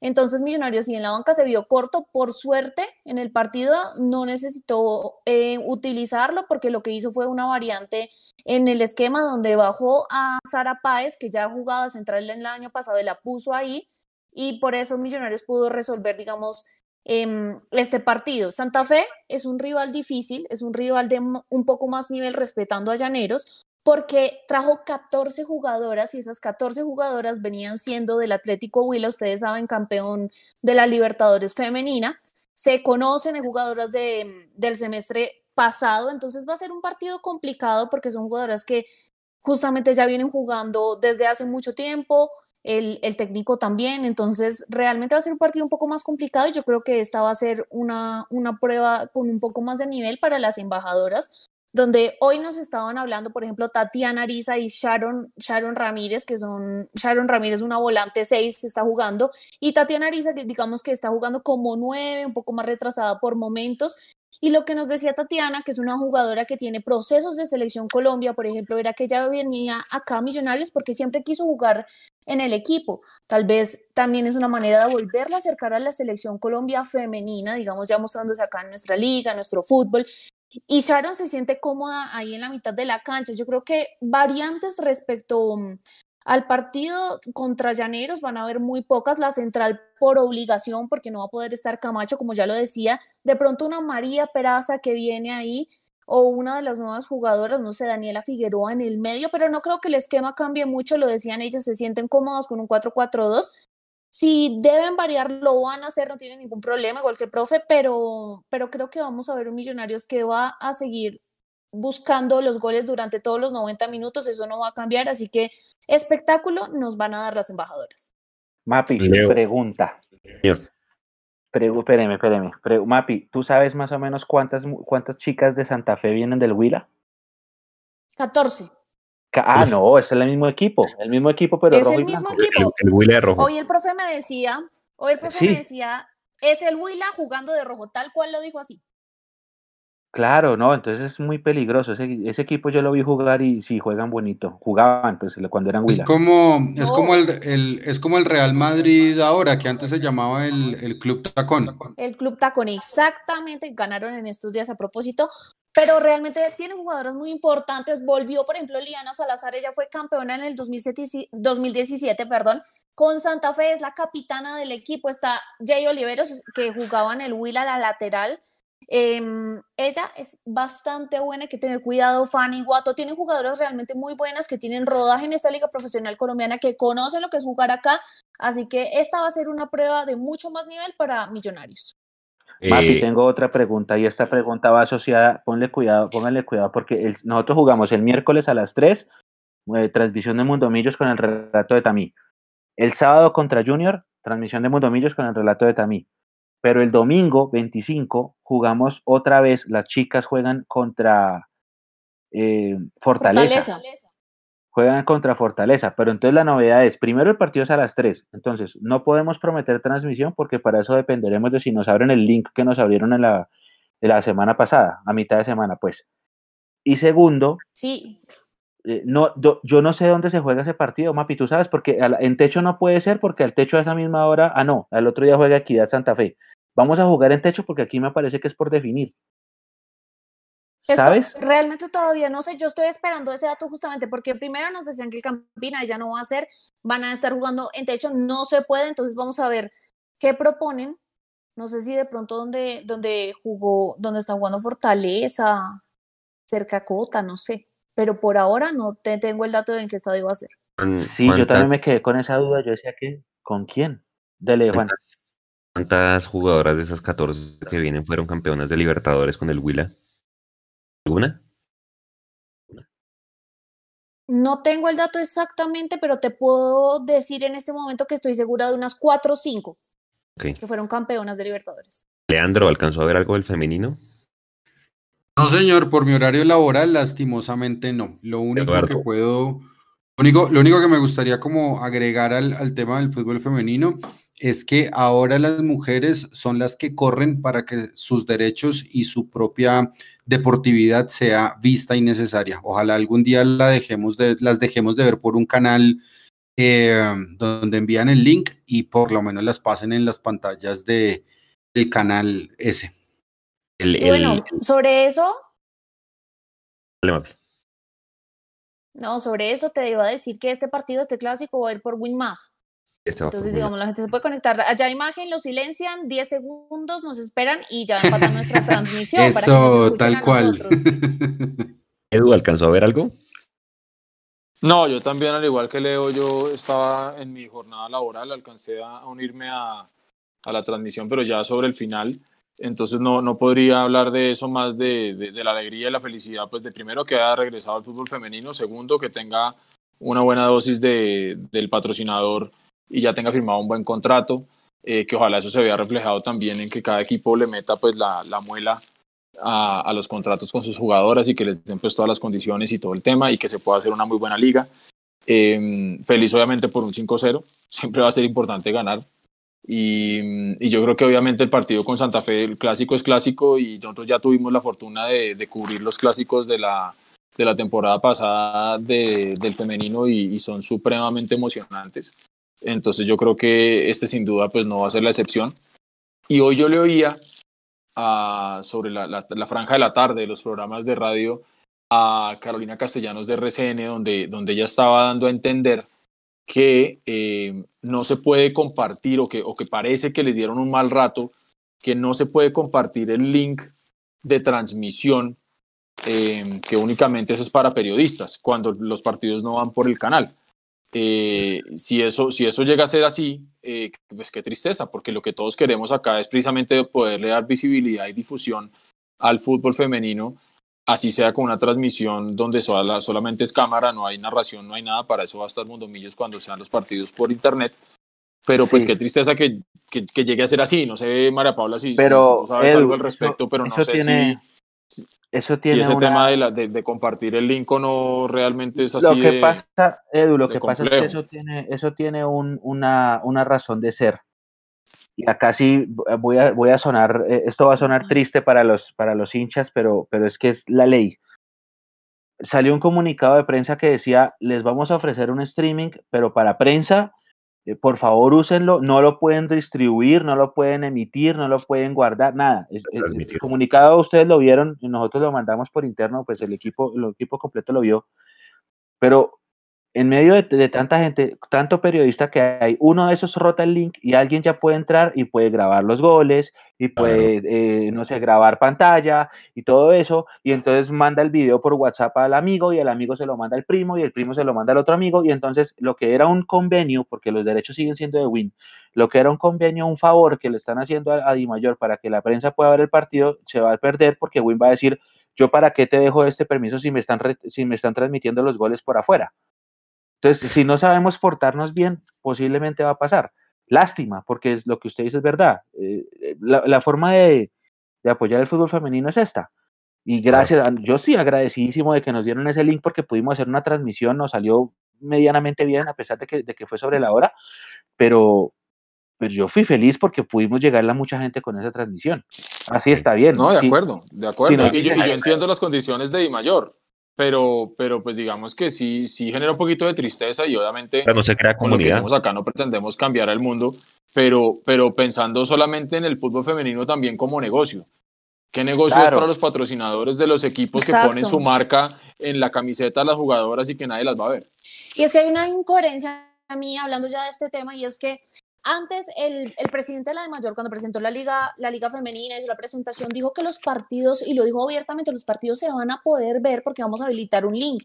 Luego yo estuve todo el día esperando, antes de ese partido Millonarios, esperando y esperando el link. Yo me quejé en Twitter diciendo, venga, no nos están compartiendo ese link, ¿qué pasa? Falta muy poco para el partido, ¿lo vamos a poder ver o no? Nadie me ha contestado allá del ente rector del fútbol colombiano. Y minutos antes de que pasara eh, la transmisión de Millonarios fue que sacaron ese comunicado donde justamente decía que por ningún motivo se puede retransmitir, compartir el link de ninguna manera, pero yo pienso en otra cosa que dijeron en esa presentación y es que para, para medir, digamos, el éxito de esta liga el próximo año van a tener muy en cuenta los espectadores que tiene la liga. Entonces, si de entrada no te dejan compartirle este link a los aficionados ¿Cómo van a medir eso entonces? ¿Solamente los medios? Para mí esa es una incoherencia. Yo creo que son temas que no resolvieron totalmente bien, sino sobre la hora se acordaron de que no pueden pasar, pasarle ese link a todo el mundo por win. Entonces ahí sí veo un poco de incoherencia. Ahora, yo también entiendo una cosa, tratando de ponerme del otro lado, como bien hacía Mechu, que, que es una posición sabia también, ¿no? hay que tratar de, de, verlo desde el otro punto de vista también. Si, los, si todos los partidos fueran por la señal, ya sea de win más o del win normal, yo digo, listo, ok, está mal que anden rotando el link para que la gente lo vea desde el otro lado. Pero si de todos los partidos de la fecha solamente uno va por el canal Win Más, eh, el resto simplemente es decir, eh, pues como yo no lo transmito, entonces que no lo pueda ver nadie. Y solamente para los periodistas para que hagan su trabajo y ya. Más o menos. Me parece, una posición, me parece una posición extraña, sobre todo porque vuelvo y digo, desde el punto de vista de potenciar el fútbol femenino en alcance, en que la gente vea, conozca a sus jugadoras, eh, vuelvo y digo, los patrocinios, eh, eh, el negocio como tal, ¿cómo, cómo, cómo va a prosperar? Aquí no lo vamos a arreglar nosotros. Claro, no, y por ejemplo. Pero, pero sí llama un poquito la atención ese tema, ¿no? Que, que- ¿Cómo atraes patrocinadores? Exactamente, exactamente, sí. O, o cómo, o cómo sabemos el nivel de X o Y, porque supongamos aquí no fuéramos ninguno periodista y queremos ver el partido de fútbol femenino, porque somos entusiastas del fútbol femenino, ¿cómo hacemos para verlo? No, no se puede ver y ya no es, no porque no esté pagando un canal, sino que no se puede ver porque no. Esa es la parte pero- que yo todavía no entiendo. Es que, es que hay de, de pronto nos hace falta o meter a un abogado en la, en la causa, porque puede pasar que en el contrato de televisión diga algo así como a los goles los paso yo primero. ¿Sí me entiende? O sea, listo, yo transmito solo un partido en vivo, pero los goles son míos. Exacto, sí, es- así es. Yo creo que así debe ser. Entonces. Pero No. listo, de acuerdo. Pero entonces ahí, ahí es donde, ellos, donde, donde ellos, ellos sí lo pueden hacer. O sea, ellos, ellos no sé, ellos podrían, ah, eh, en el momento que haya un gol, tríñelo. Mande el video por Twitter, pin, aquí está el gol con el que en este momento le va ganando 1-0 Millonarios a, a Llaneros.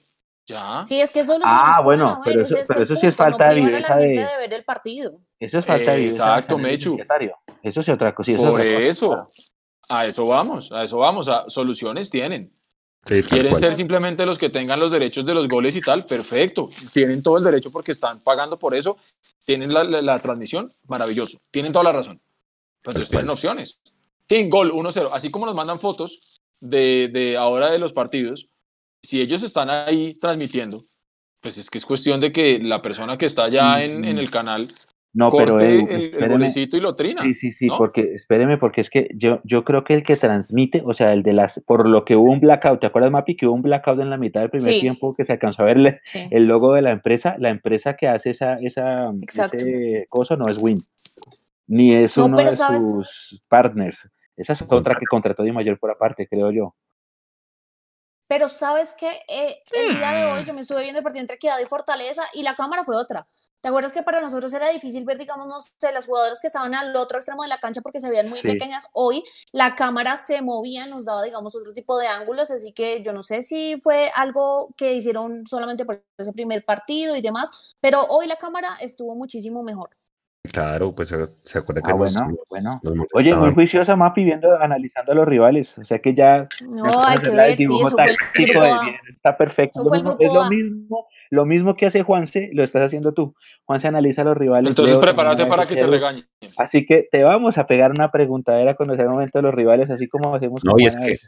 No, y es No, que y lo lo que que, yo, lo que le digo, que, que se prepare para que la regañen, porque cuando salimos con análisis del rival nos regañan. Ah, Ay. Porque estamos analizando al rival si somos, siento. solamente, si somos solamente un medio de millonarios.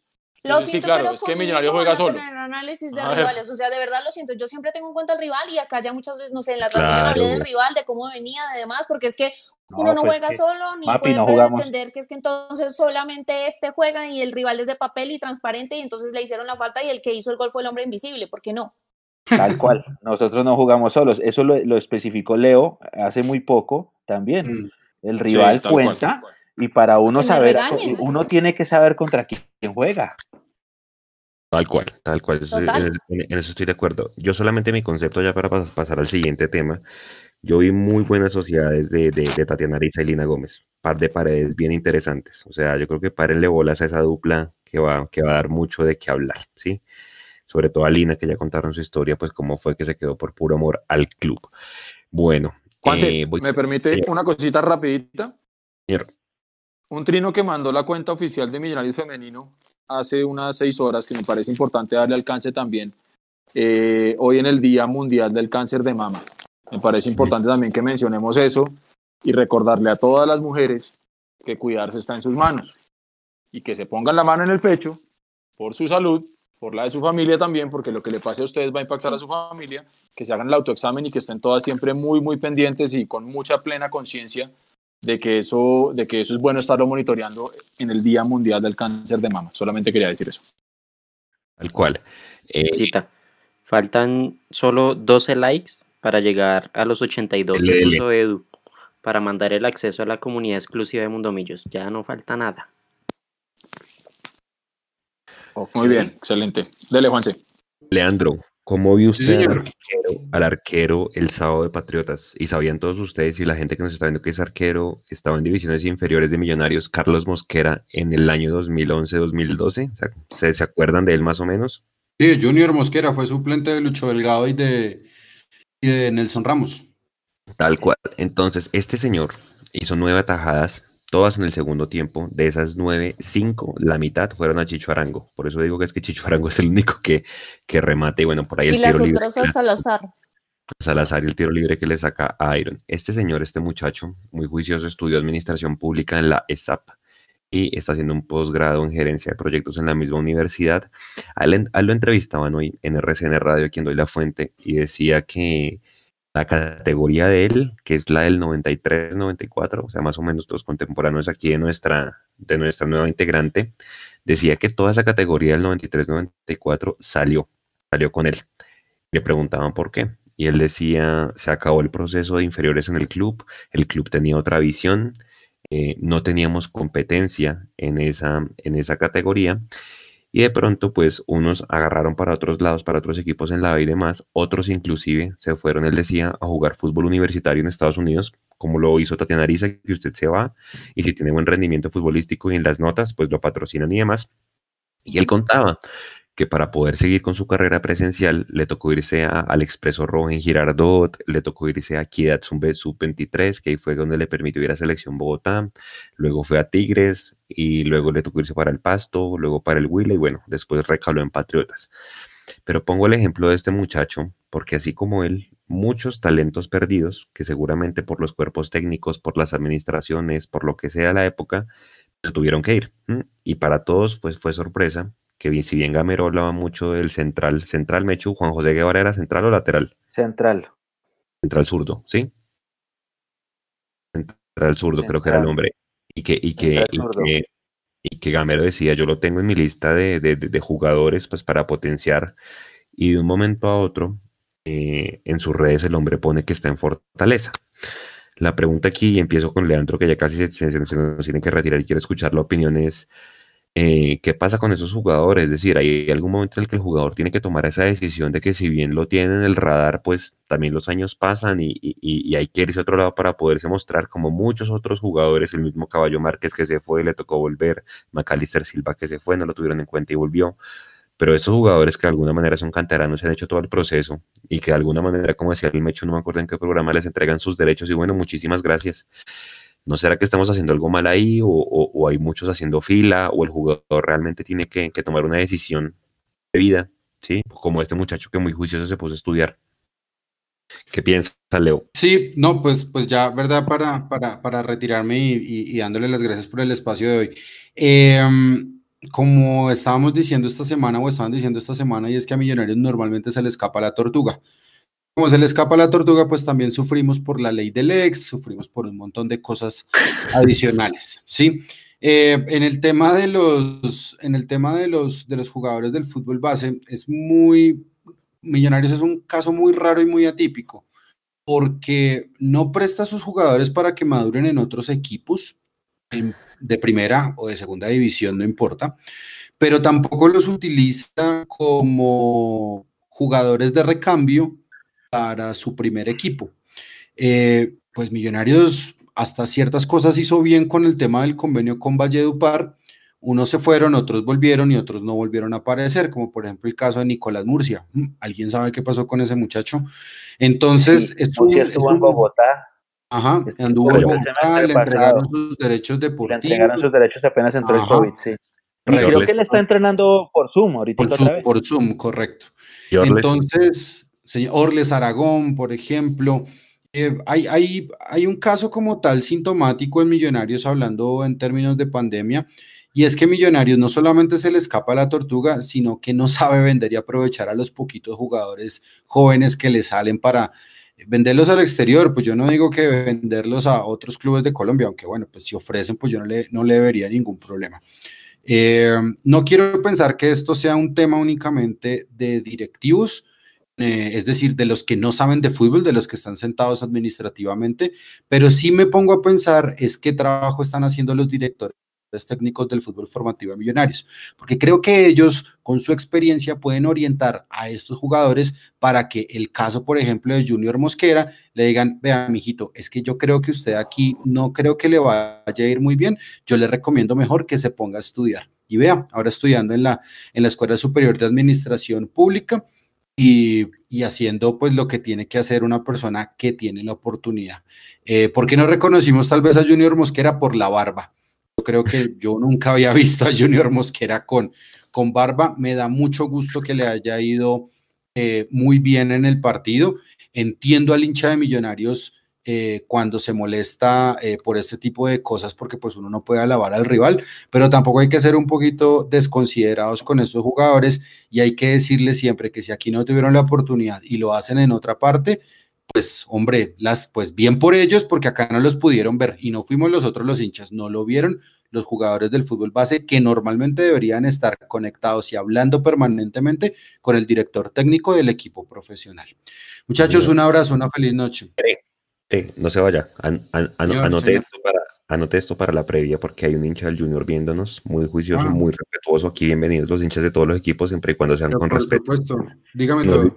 YouTube, Efren David Gómez dice, Junior seguramente va a salir con la siguiente nómina. Viera, Biafara, Dita Gómez, Angulo, Pico, Larry, el hermano de Omar Vázquez, Omar Vázquez, sí. Néstor es un tipo que juega muy bien, que el, mucho, mucho balón de costado y tiene buen- media distancia. Sherman Cárdenas, Carmelo Valencia y Michael Rangel. Entonces, anótela ahí para, el, para la, la prueba que vamos a hacer y, y bueno, Ajá. el, el- el- el sábado. Gracias, Leo. Nada, un abrazo para todos y feliz noche y bienvenida María Paula. Gracias, un saludo. Hecho, opinión de Junior. Leo, un abrazo. Buena energía, hermano. Descanse. ¿Cuál fue el error del convenio con Valledupar? Me, Mecho siempre devuelve con preguntas. Dígame cuál fue el error de la- del, del convenio con Valledupar. Y a las diez y media de la noche. ¿Cuál fue, Eduardo? Cerrarlo. Sí, exactamente, Cerrarlo. porque yo iba a decir sobre el proceso, los jugadores jugaron, Cerrarlo. de hecho, Sí, entraron a los, jugaron. a los ocho, a los ocho en la B que nunca habían entrado. Eh, La, la idea era bien, si buenísima. el error fue cerrarlo, el error fue no volver a buscar uno, no uno buscar. porque yo, había- yo hablaba eso con yo hablaba eso con Álvaro Prieto y lo que se entendía es que trataron de buscar o iban a tratar de buscar un convenio con un equipo que quedara pues digamos que geográficamente más cerca Eh, y no sé qué habrá pasado. listo, Pero, pero que- ese es un grave que- problema. Digamos que, digamos que sí, pero pues hasta a, a hoy no hay. Entonces usted tiene 11, 11 sub-20 más 5 suplentes son 16. Adicional tenía la sub-20B, otros 16, 32. Mínimo 32, ¿no? Estoy diciendo números de solamente titulares más suplentes, pero son más jugadores. O sea, póngale usted unos 40 chinos. De esos 40 llegan todos a los 21 años. Pues usted obviamente no le va a firmar contrato a 40. Sí, usted sabe que de esos 40 hay algunos que no, que no y les entrega los derechos, hay otros que en situaciones normales usted les dice, oye, tú juegas bien, vamos a probarte en otro equipo para que cojas cancha y cuando estés pulido te devolvemos, puede ser, listo, pero como no hay a dónde, entonces pues no hay nada que hacer, tome sus derechos y vaya a busque. Entonces hay que entender que, claro, si, si usted tiene 40 chinos, pues los 40 no van a debutar en primera división. Pues debutarán muy pocos, pero tiene un buen convenio, usted sabe que si tiene una buena camada, los manda para allá y allá los termina de formar o hasta los hace profesionales. Si los hace profesionales en otro lado, usted es el dueño de sus derechos de formación. Entonces, económicamente le sirve. Pero como no tenemos ese convenio con Valledupar o con ningún otro equipo, pues por eso pasa lo que pasa. Y por eso muchos jugadores se van con sus derechos. Y lo, del- lo, del- lo de Juanjo Guevara, yo creo que él estaba ahí esperando una oportunidad y muy seguramente alguien vino acá y le habló al oído y le dijo, oiga, mira, hay una posibilidad en otro equipo que donde usted va a tener más minutos y de pronto puede ser titular y ta, ta, ta. Pues, al- al- ¿cuántos años tiene él? 20 el, su sueño es debutar en- en- en el fútbol profesional, pues va a decir, me voy. Aparte le van a firmar un contrato, quién sabe, hasta con sueldo.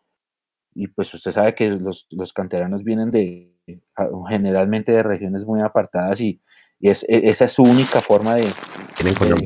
No, y además, Exacto. finalmente es el trabajo de ellos y todos trabajan Sí. por un sueldo. Mucho, Sí. poquito, nada, regular, mal, lo que sea, pero hay- todo el mundo hay- trabaja para recibir algo. El, el año pasado, el año pasado enfrentamos a un muchacho mina de la Unión Magdalena, hoy están llaneros.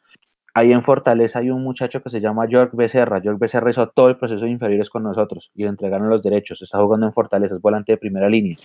Eh, a Lucumí le entregaron derechos, él había ido a probarse a Llaneros, no sé dónde está ahorita. Didier Vergara se lesionó en diciembre antes de la final y le entregaron sus derechos. Y como así como esos hay muchos casos, donde como no está el convenio, ahora también está lo que dice Leo, había un muchacho que se llamaba Kevin Salazar, buenísimo, era un volante 8. Se fue para Valledupar, en Valledupar ni siquiera ya iba al banco y yo no volví a saber de él. Entonces, para eso es que sirven ese tipo de convenios y, hay que hacerlo, hay que hacerlo. No, no se puede tener 40.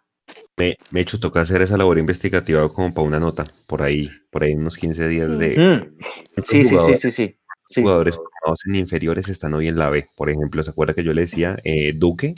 Duque, el, el, arquero de Llaneros, ese era el competidor de este Junior Mosquera.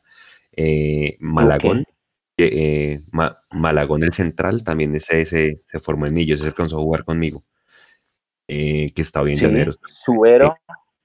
También. No, hay varios, hay varios. Ese es, un reportaje chévere que podemos hacer y montar para que... Por ahí, por ahí hay uno de los de la camada de 2012, creo que hay unos en Centroamérica jugando.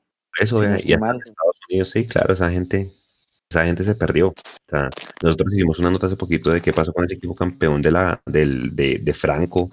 Eh, el arquero por allá terminó en un reality, ¿se acuerda? Villate también terminó por allá en un reality eh, del canal esa gente se perdió, entonces hay que, hay, sería chévere hacer como ese, como ese, como ese recuento de cuántos jugadores están en la B, hicieron su proceso con, con Millonarios. Edu, usted que también pasó ya para darle la palabra antes a María Paula. Edu, usted que pasó por inferiores, ¿qué opina del tema de Junior Mosquera? ¿Toca irse a otros equipos para poder tener oportunidad? Y más siendo arquero, ¿no? Sí, sí, vea, hermano. Yo creo que obviamente cuando uno juega en las inferiores eh, de, de, Millonarios y si uno es hincha, porque ese es el componente adicional, pues el sueño de uno obviamente es debutar en el equipo que uno es hincha. Y si no es hincha, igual es debutar en un equipo grande como los Millonarios. En la época mía, yo tuve grandes compañeros míos que eran hinchas de otros equipos, pero pues el sueño era debutar en un equipo grande como Millonarios. Cuando usted ve que el tiempo va pasando y que a usted no le van a dar el chance y que, como bien decía Mechu, de pronto su único proyecto de vida es, es eh, llegar a ser profesional, pues usted dice, bueno, y si el Millonarios no fue, pues entonces será en Fortaleza, será en Santa Fe, eh, será en, qué sé yo, Equidad. Entonces, si, si, si no le pararon bolas, ya sea porque había mucho jugador o porque definitivamente no descolló y de pronto no era suficiente el talento, o porque era muy bueno pero nunca nadie lo vio, o no tuvo padrino, porque esa es otra. Que tenga un buen padrino que lo pueda vender internamente, etcétera, etcétera. ustedes saben a lo que yo me refiero eh, si le dan el chance de salir a otro lado, a firmar un contrato y empezar a vivir ya su vida de profesional con un salario y con todo, pues con el dolor del alma, pues hay que hacerlo. Y yo creo que termina perdiendo de pronto mucho más millonario si es que el jugador realmente era una figura descollante y, y, la, y la saca del estadio en otro, en otro equipo. Pero el jugador tiene que a veces tomar esas decisiones, son profesionales y hay que tomar esas decisiones. Tal cual. Pues, no hay nada que hacer, ¿qué hacemos? De Pablo. Estoy de acuerdo con lo que ustedes venían diciendo y, yo creo que después de ver este, digamos, reto que por ahora está dando ese proyecto de Millonarios con los juveniles, Millonarios tiene que volver a eso, a convenios así sea con equipos que no estén cerca, porque si no los hay que hacemos, hay que buscar alguno, porque no podemos dejar que se nos vayan esos jugadores que tienen futuro y que, como decían ustedes, se pueden terminar de formar en otros clubes y después venir acá y realmente ser muy útiles para el equipo. Yo estaba esta tarde pensando justamente en los juveniles porque estaba viendo los temas y esa sociedad que tuvimos en este partido con, de Juan Camilo García y de Steven Vega se hizo en el Valledupar, se formó allá en el Valledupar, ellos se consolidaron allá, estaban jugando allá. Entonces vemos que sí es un muy buen rédito para Millonarios, digamos, sacar a estos jugadores con un convenio en un equipo así pues, así de la B, poder ir jugando, pueden ir teniendo minutos y se hacen en estas sociedades que después vienen a ser fructíferas en Millonarios. Entonces, sí da tristeza tener que ver el sueño de muchos jugadores con talento que se tienen que ir o se tienen hasta que dedicar a otras cosas porque digamos en el, en el, en el club no les dieron una alternativa B que siempre hay que tenerla porque si no los pueden sostener acá pues entonces siempre búsquense una alternativa B. Tal cual, tal cual. No, y es que yo creo que esos convenios se pagan solos con un jugador que tú vendas, ¿sí? Voy a poner un ejemplo odioso, tídeme tomates, arroba Gómez Juan Sebas en, Twitter, pero Nacional. Nacional hizo un convenio con Alianza Petrolera y sacó varios jugadores, ¿sí? Del mismo David Machado salió de ahí, de ahí salió este muchacho que era central que vendieron al fútbol de Brasil y que lo vendieron muy bien. Entonces fíjense que ¿Boca Negra? No, No, No. el central, Andrés, algo, ay, se me olvida el nombre. Uno jovencito así como, como el Ah, corte sí, de, de- de Pedro Franco, creo que está en el Santos. Eh, y sí, y, y- y con ese tipo de, de- de- de convenios creo que pagan toda esa, esa inversión, porque es una inversión. O sea, al final hay que pagar el salario, de alguna manera no sé si darle un auxilio, bueno, todo ese tipo de cosas que, que, que genera el enviar jugadores para allá y mantenerlos allá. Bueno, señores. Felipe Aguilar. Felipe Aguilar, gracias. Eh, audios, eh, sí, má- mándelos y vamos con el último tema ya para cerrar. Listo. Entonces vamos con un par de audios. ¿Cuántos likes vamos? No sé, yo vi que faltan como 75. 5 likes para, para dar acceso a la comunidad 77. exclusiva. 77, no, faltan 5. Faltan cinco. Vamos, Cinco vamos, likes. faltan 78. cinco nada más. Faltan cuatro. Sí, pueden contar los dislikes si quieren. No, esos no Ah, valen. bueno, Esos- esos- 80. esos- si, si yo tuviera, o sea, lo que le digo, ese jefe mío, esos restan, entonces tendríamos que hacer más. Pero no, no lo hagamos así. Dele, dele, Nico. Mundomillos, Wellington Cáceres de Canadá. Aquí pegado el programa, un buen tema, eh, está muy bueno el debate.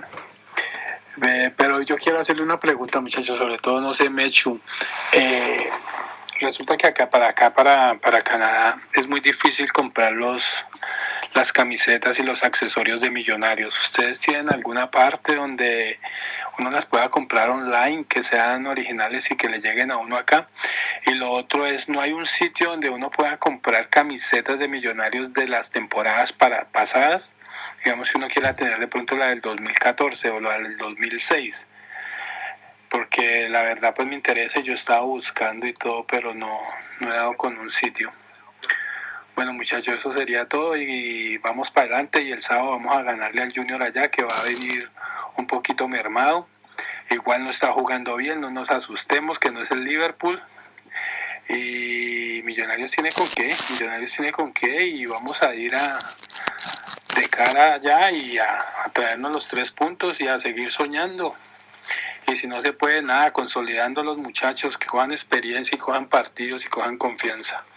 Un abrazo para todos, que tengan feliz noche. Mando, mando el otro que tiene una pregunta Venga, para yo, yo, yo, yo quería decir Pero- una cosa, yo quería decir una cosa antes de que lo mande Nico.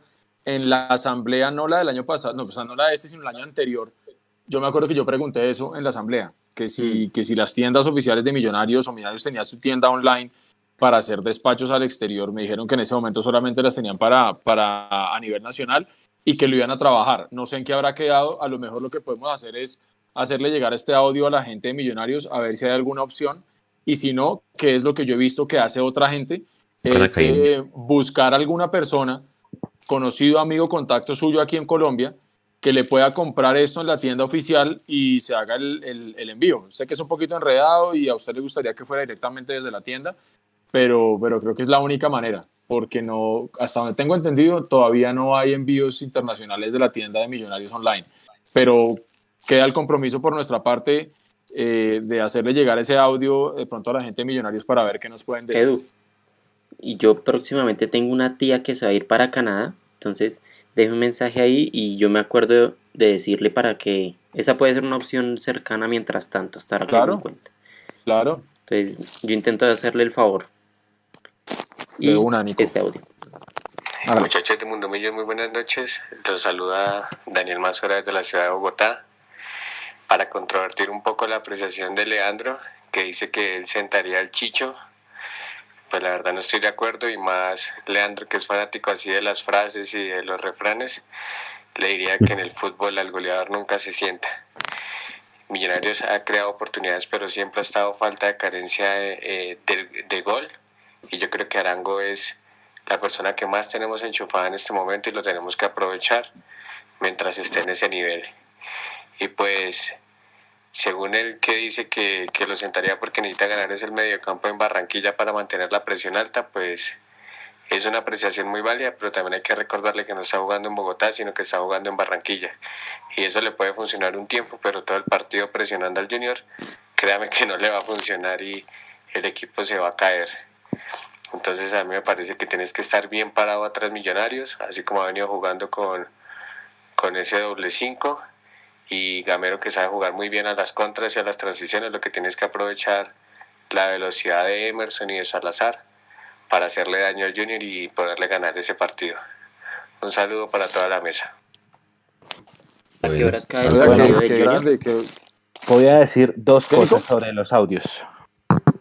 Siga. Eh, Nico, primero usted si quiere o... No, no, no. Yo me pregunté que que, a qué horas cae, cae el partido del 8 y 10. Junior. 8 y 10. 8 y 10 de la noche. 8 y 10 de la noche. Ok. El único horario que Di Mayor tiene para Millonarios. Sí.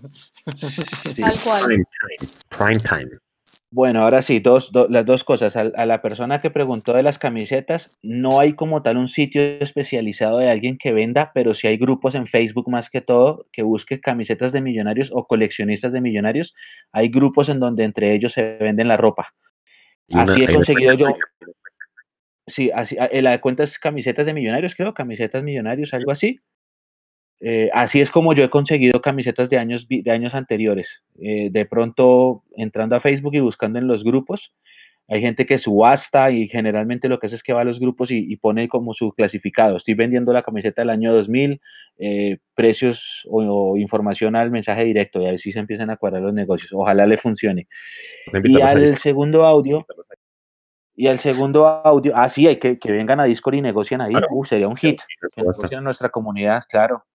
Sería un hit. Y el Podemos segundo abrir, audio, podemos abrir una sección de camisetas de millos. sí, Eso. clasificados. No solo, si alguien, si alguien quiere vender, Eso. sí, sí, sí, clasificados azules, una cosa así, Nico, ¿sabe? Sí, Cosas de niños, muy ¿no? bueno. Empezar aquí a venderla. Sí, sí, sí. Bien. Y la otra cosa es eh, sobre, la, sobre el segundo audio. ¿Ustedes se imaginan si de cada los cinco, seis que participamos estuviéramos todos de acuerdo siempre en todo? No hay programa. No hay programa. Exactamente. Leandro, Leandro tiene esa, ese picante que le pone, le pone eh, debate a todo. Eh, su, generalmente él, él tiene opiniones diferentes a las de la mayoría y por eso, por eso se arma el debate. Y eso es lo que, lo que hace que estos tipos de espacios eh, tengan, primero, eh, importancia y segundo, interés. Entonces, claro, él tiene su percepción, nosotros tenemos otra, bueno, yo tengo otra diferente, yo no sentaría a Chicho jamás, menos después de no. estar fino con el gol. Pero son opiniones y pues bienvenido al debate. Ustedes también en el chat y en los audios pueden opinar, han opinado, han dicho eh, las cosas que quieren, los que, lo, que, lo que piensan, cómo pararían al equipo. Así que bienvenido sea el debate y para eso son todas las opiniones. Eso sí, todas se respetan acá. Y y Mechu, no- Yo, eso le iba a decir yo. Yo le agrego una, una, una cosita final ya para pasar al último tema. Se puede hacer debate con altura. Acá se puede decir absolutamente lo que quiera la gente. Puede mandarnos un audio y decir, miren, no estoy de acuerdo con, con X o con Y, pero mire el nivel de, de, de conversación tan distinto que se logra cuando alguien manda un audio diciendo que no está de acuerdo, hace su análisis y está perfecto. y lo decir, yo argumenta. creo que eso es parte de lo que también tenemos que aprender en este país como sociedad. Aquí tenemos el derecho a decir las cosas y nunca vamos a estar de acuerdo en muchos temas, pero desde que uno lo diga con respeto, con una buena argumentación, con un buen tono, aquí vamos a poder hablar con todo el mundo de lo que sea y creo que está muy chévere, muy chévere y realmente un reconocimiento a la persona que nos envió ese audio porque es una, una muy buena manera de decir que no está de acuerdo sin tener que recurrir a la ofensa o a la, o a la locura. Bueno, Digamos. Y bienvenidos al debate siempre. Dale, Juan. Exactamente, sí. ul- último tema antes aquí para saludar a dos personas en Facebook. Francisco Antonio Córdoba, desde Yopal nos saluda, y a Eduardo Legrand. Oh, un gran saludo. Javier Moncayo desde Piendamó, Cauca. Ah, Mucha ahí está Javier Moncayo. Mucha, mucha Javier resistencia Moncayo, con la sí. minga, con la minga de hoy. Y ahí está Javier que siempre está con nosotros en las, en las transmisiones de los partidos. Un abrazo grande, Javier. Él Bueno, siempre sí. está, sí, señor. Ahí está la gráfica en este momento. Nico, Nico, eh, está proyectando los dos bombos del el sorteo del viernes. Promete, no mentiras, no me he hecho cierto, Nico, que no se, no se puede retransmitir, pero pensemos de pronto en hacer algún live así chiquitico de una hora mientras o de media hora mientras dura el sorteo para discutir los posibles No, rivales. pero- Yo no sé si se pueda, si se pueda retransmitir esa señal, porque finalmente es la señal del canal, ¿no? Desde la No Conmebol. estoy- Es la Conmebol. ¿Es directamente con Meol? Sí, pero Bueno. Y Conmebol. va a estar que se transmitiéndolo por Facebook. Sí, sí, sí. Ah. Pues podríamos conectarnos y analizarlo en vivo, ¿saben? Si les parece.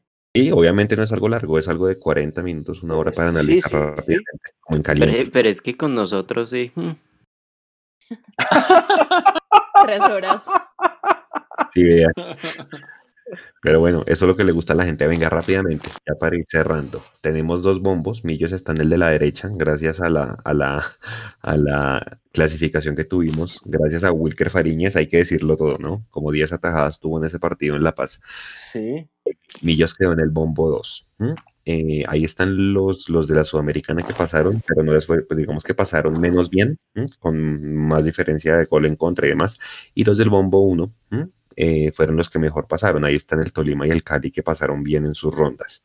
Y pues obviamente, después de donde dice River Plate de Uruguay, ahí están los que vienen de la Libertadores. La Libertadores se define esta semana, ¿sí? Esta semana hay maratón de Libertadores. Entonces en el grupo A puede ser o Junior o Barcelona de Ecuador. En el grupo B puede ser Bolívar de Bolivia o Tigre de Argentina. Uy, una bonita revancha con Tigre, imagínense. Eh, Peñarol de Uruguay Colo de Chile, también ya lo enfrentamos en Sudamericana, Sao Paulo de Brasil o Binacional de Perú, donde está Johan Arango y el jugador muy recordado por ellos que decían que hasta podía ser el presidente Daulin, el matemático Leudo. Contra esos, yo quiero jugar contra Binacional. Eh, América, América de Cali o Universidad Católica de Chile, Estudiantes de Mérida de Venezuela o Alianza Lima de Perú, Olimpia de Paraguay o El Fin de Ecuador y en el último grupo, Libertad de Paraguay. Ahí es donde está el Medellín. Medellín ya no tiene opción ni siquiera de Sudamericana, ya está totalmente eliminado. Señores y ah, señoritas. Señores y señoritas, sí, pues no vio que el, dueño del Medellín puso un video que ya está vendiendo sus acciones, el máximo accionista. Sí, sí, sí. Que salieron a desmentir que Juan Fernando Quintero iba a comprarlo. Sí, sí, sí. Eh, que toca pararle bolas, Eduardo, a eso. ¿Cuánto, ¿Cuánto están pidiendo por ese paquete accionario? Como para hacer una referencia. Acuérdese que el Pereira ya va en 14 mil millones. No sé cuánto pedían por el 11 Caldas. Toca mirar a ver el Medellín en cuánto lo en cuánto están vendiendo eso, como para hacer una valoración. a, mí me dijeron, me dijeron, no sé si sea cierto, me dijeron que iban a buscar, que eh, iban a ofertar por el América. Venga, le digo cuánto fue, a ver si encuentro el dato rápido. Me dieron una cifra de América y de, y de un equipo de la B, que no sé cuál es, o no me acuerdo cuál es, pero era un como en combo. Venga a ver si lo, si lo encuentro. María Paula, ¿con quién te, con quién te gustaría? 35. 35 35, 40 millones de dólares. Ah, ok. Sí, el América. Para que se haga una idea. ¿35 millones de dólares el América? El América. Por ahí, por ahí debería ser el precio, pero no van a dar eso. No, yo creo que Millonarios, este Serpa debe pensar en 100 millones. Millonarios debe ser mínimo 50, creo yo. por todo lo que le han metido. Por ahí pasó hace rato, Mechu. Por ahí pasó hace rato. Bueno, dale, Mapis. bueno, por acá yo no quiero que nos toque un desplazamiento muy largo, la verdad. Sí que no quiero a nadie de Brasil, no quiero a nadie de Argentina, incluso no quiero a nadie de Chile. Me gustaría, un, ¿por qué no? Un estudiante de media, por ahí el venezolano que está por acá cerca y ah, es que realmente está complicado. Tampoco quiero que nos toque contra ningún colombiano. Me quedo con estudiantes de Mérida. Amechu, ahí le dicen en el chat de YouTube Santiago Acosta que el combo es América y Atlético FC, los que están vendiendo. Ese, gracias, gracias Santiago. Sí, señor. Sí, sí, sí, es el mismo. Y vea que sí, son, es, esa es una buena, esa fue estrategia, ¿sí me entiende? Yo compro el equipo de la A, compro el equipo de la B que juega dos cuadras y lo vuelvo filial. Claro. ¿Sí me entiende? ¿Cómo funciona el sistema? Ahí está. Pero bueno, volviendo al tema. que tuvo Santa Fe con el Con Expreso Rojo. Con el Cóndor. Eso.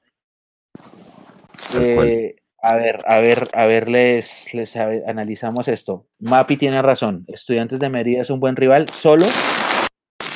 ¿Me escuchan? Sí.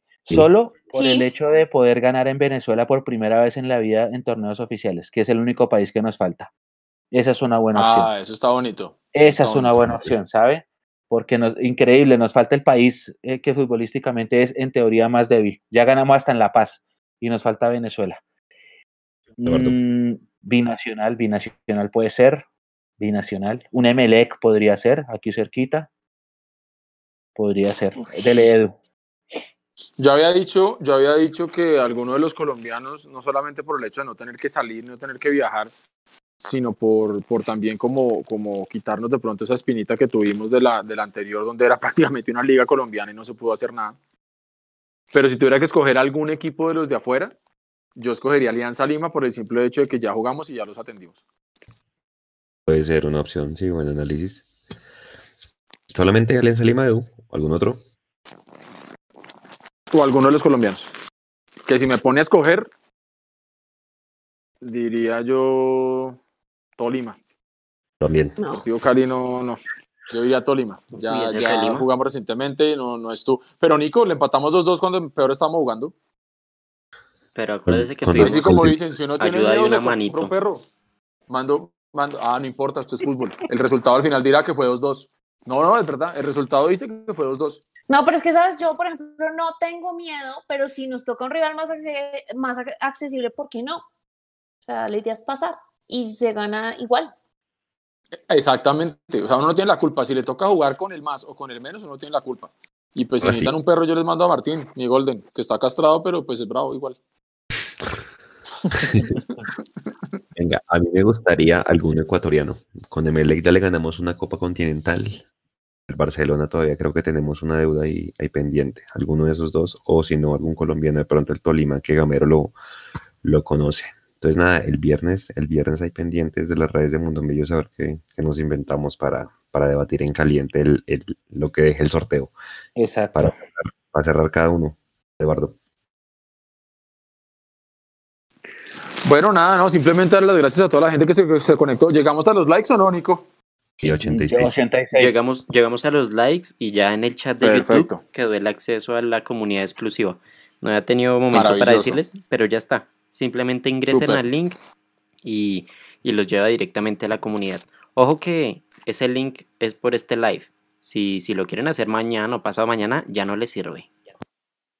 Perfecto, Nico, gracias. Bueno, simplemente agradecer a toda la gente que se, se conectó con nosotros hoy, que debatió con nosotros hoy en muy buen tono y muy buen término, muy chévere. Gracias a todos y cada uno de ustedes, compañeros, por, por este rato. Y bueno, imaginémonos cosas chingonas, como lo vengo diciendo hace rato, que tengamos un muy buen clásico contra Santa Fe en el fútbol femenino y que el sábado 8 y 10 estemos todos muy pendientes. Los dos partidos van por la transmisión de audio Mundomillos, ojo, por el canal de YouTube. Así que estén muy pendientes y que ojalá el partido con Junior le permita a Millonarios dar ese golpe en la mesa eh, de que también se le pueden ganar a los llamados grandes.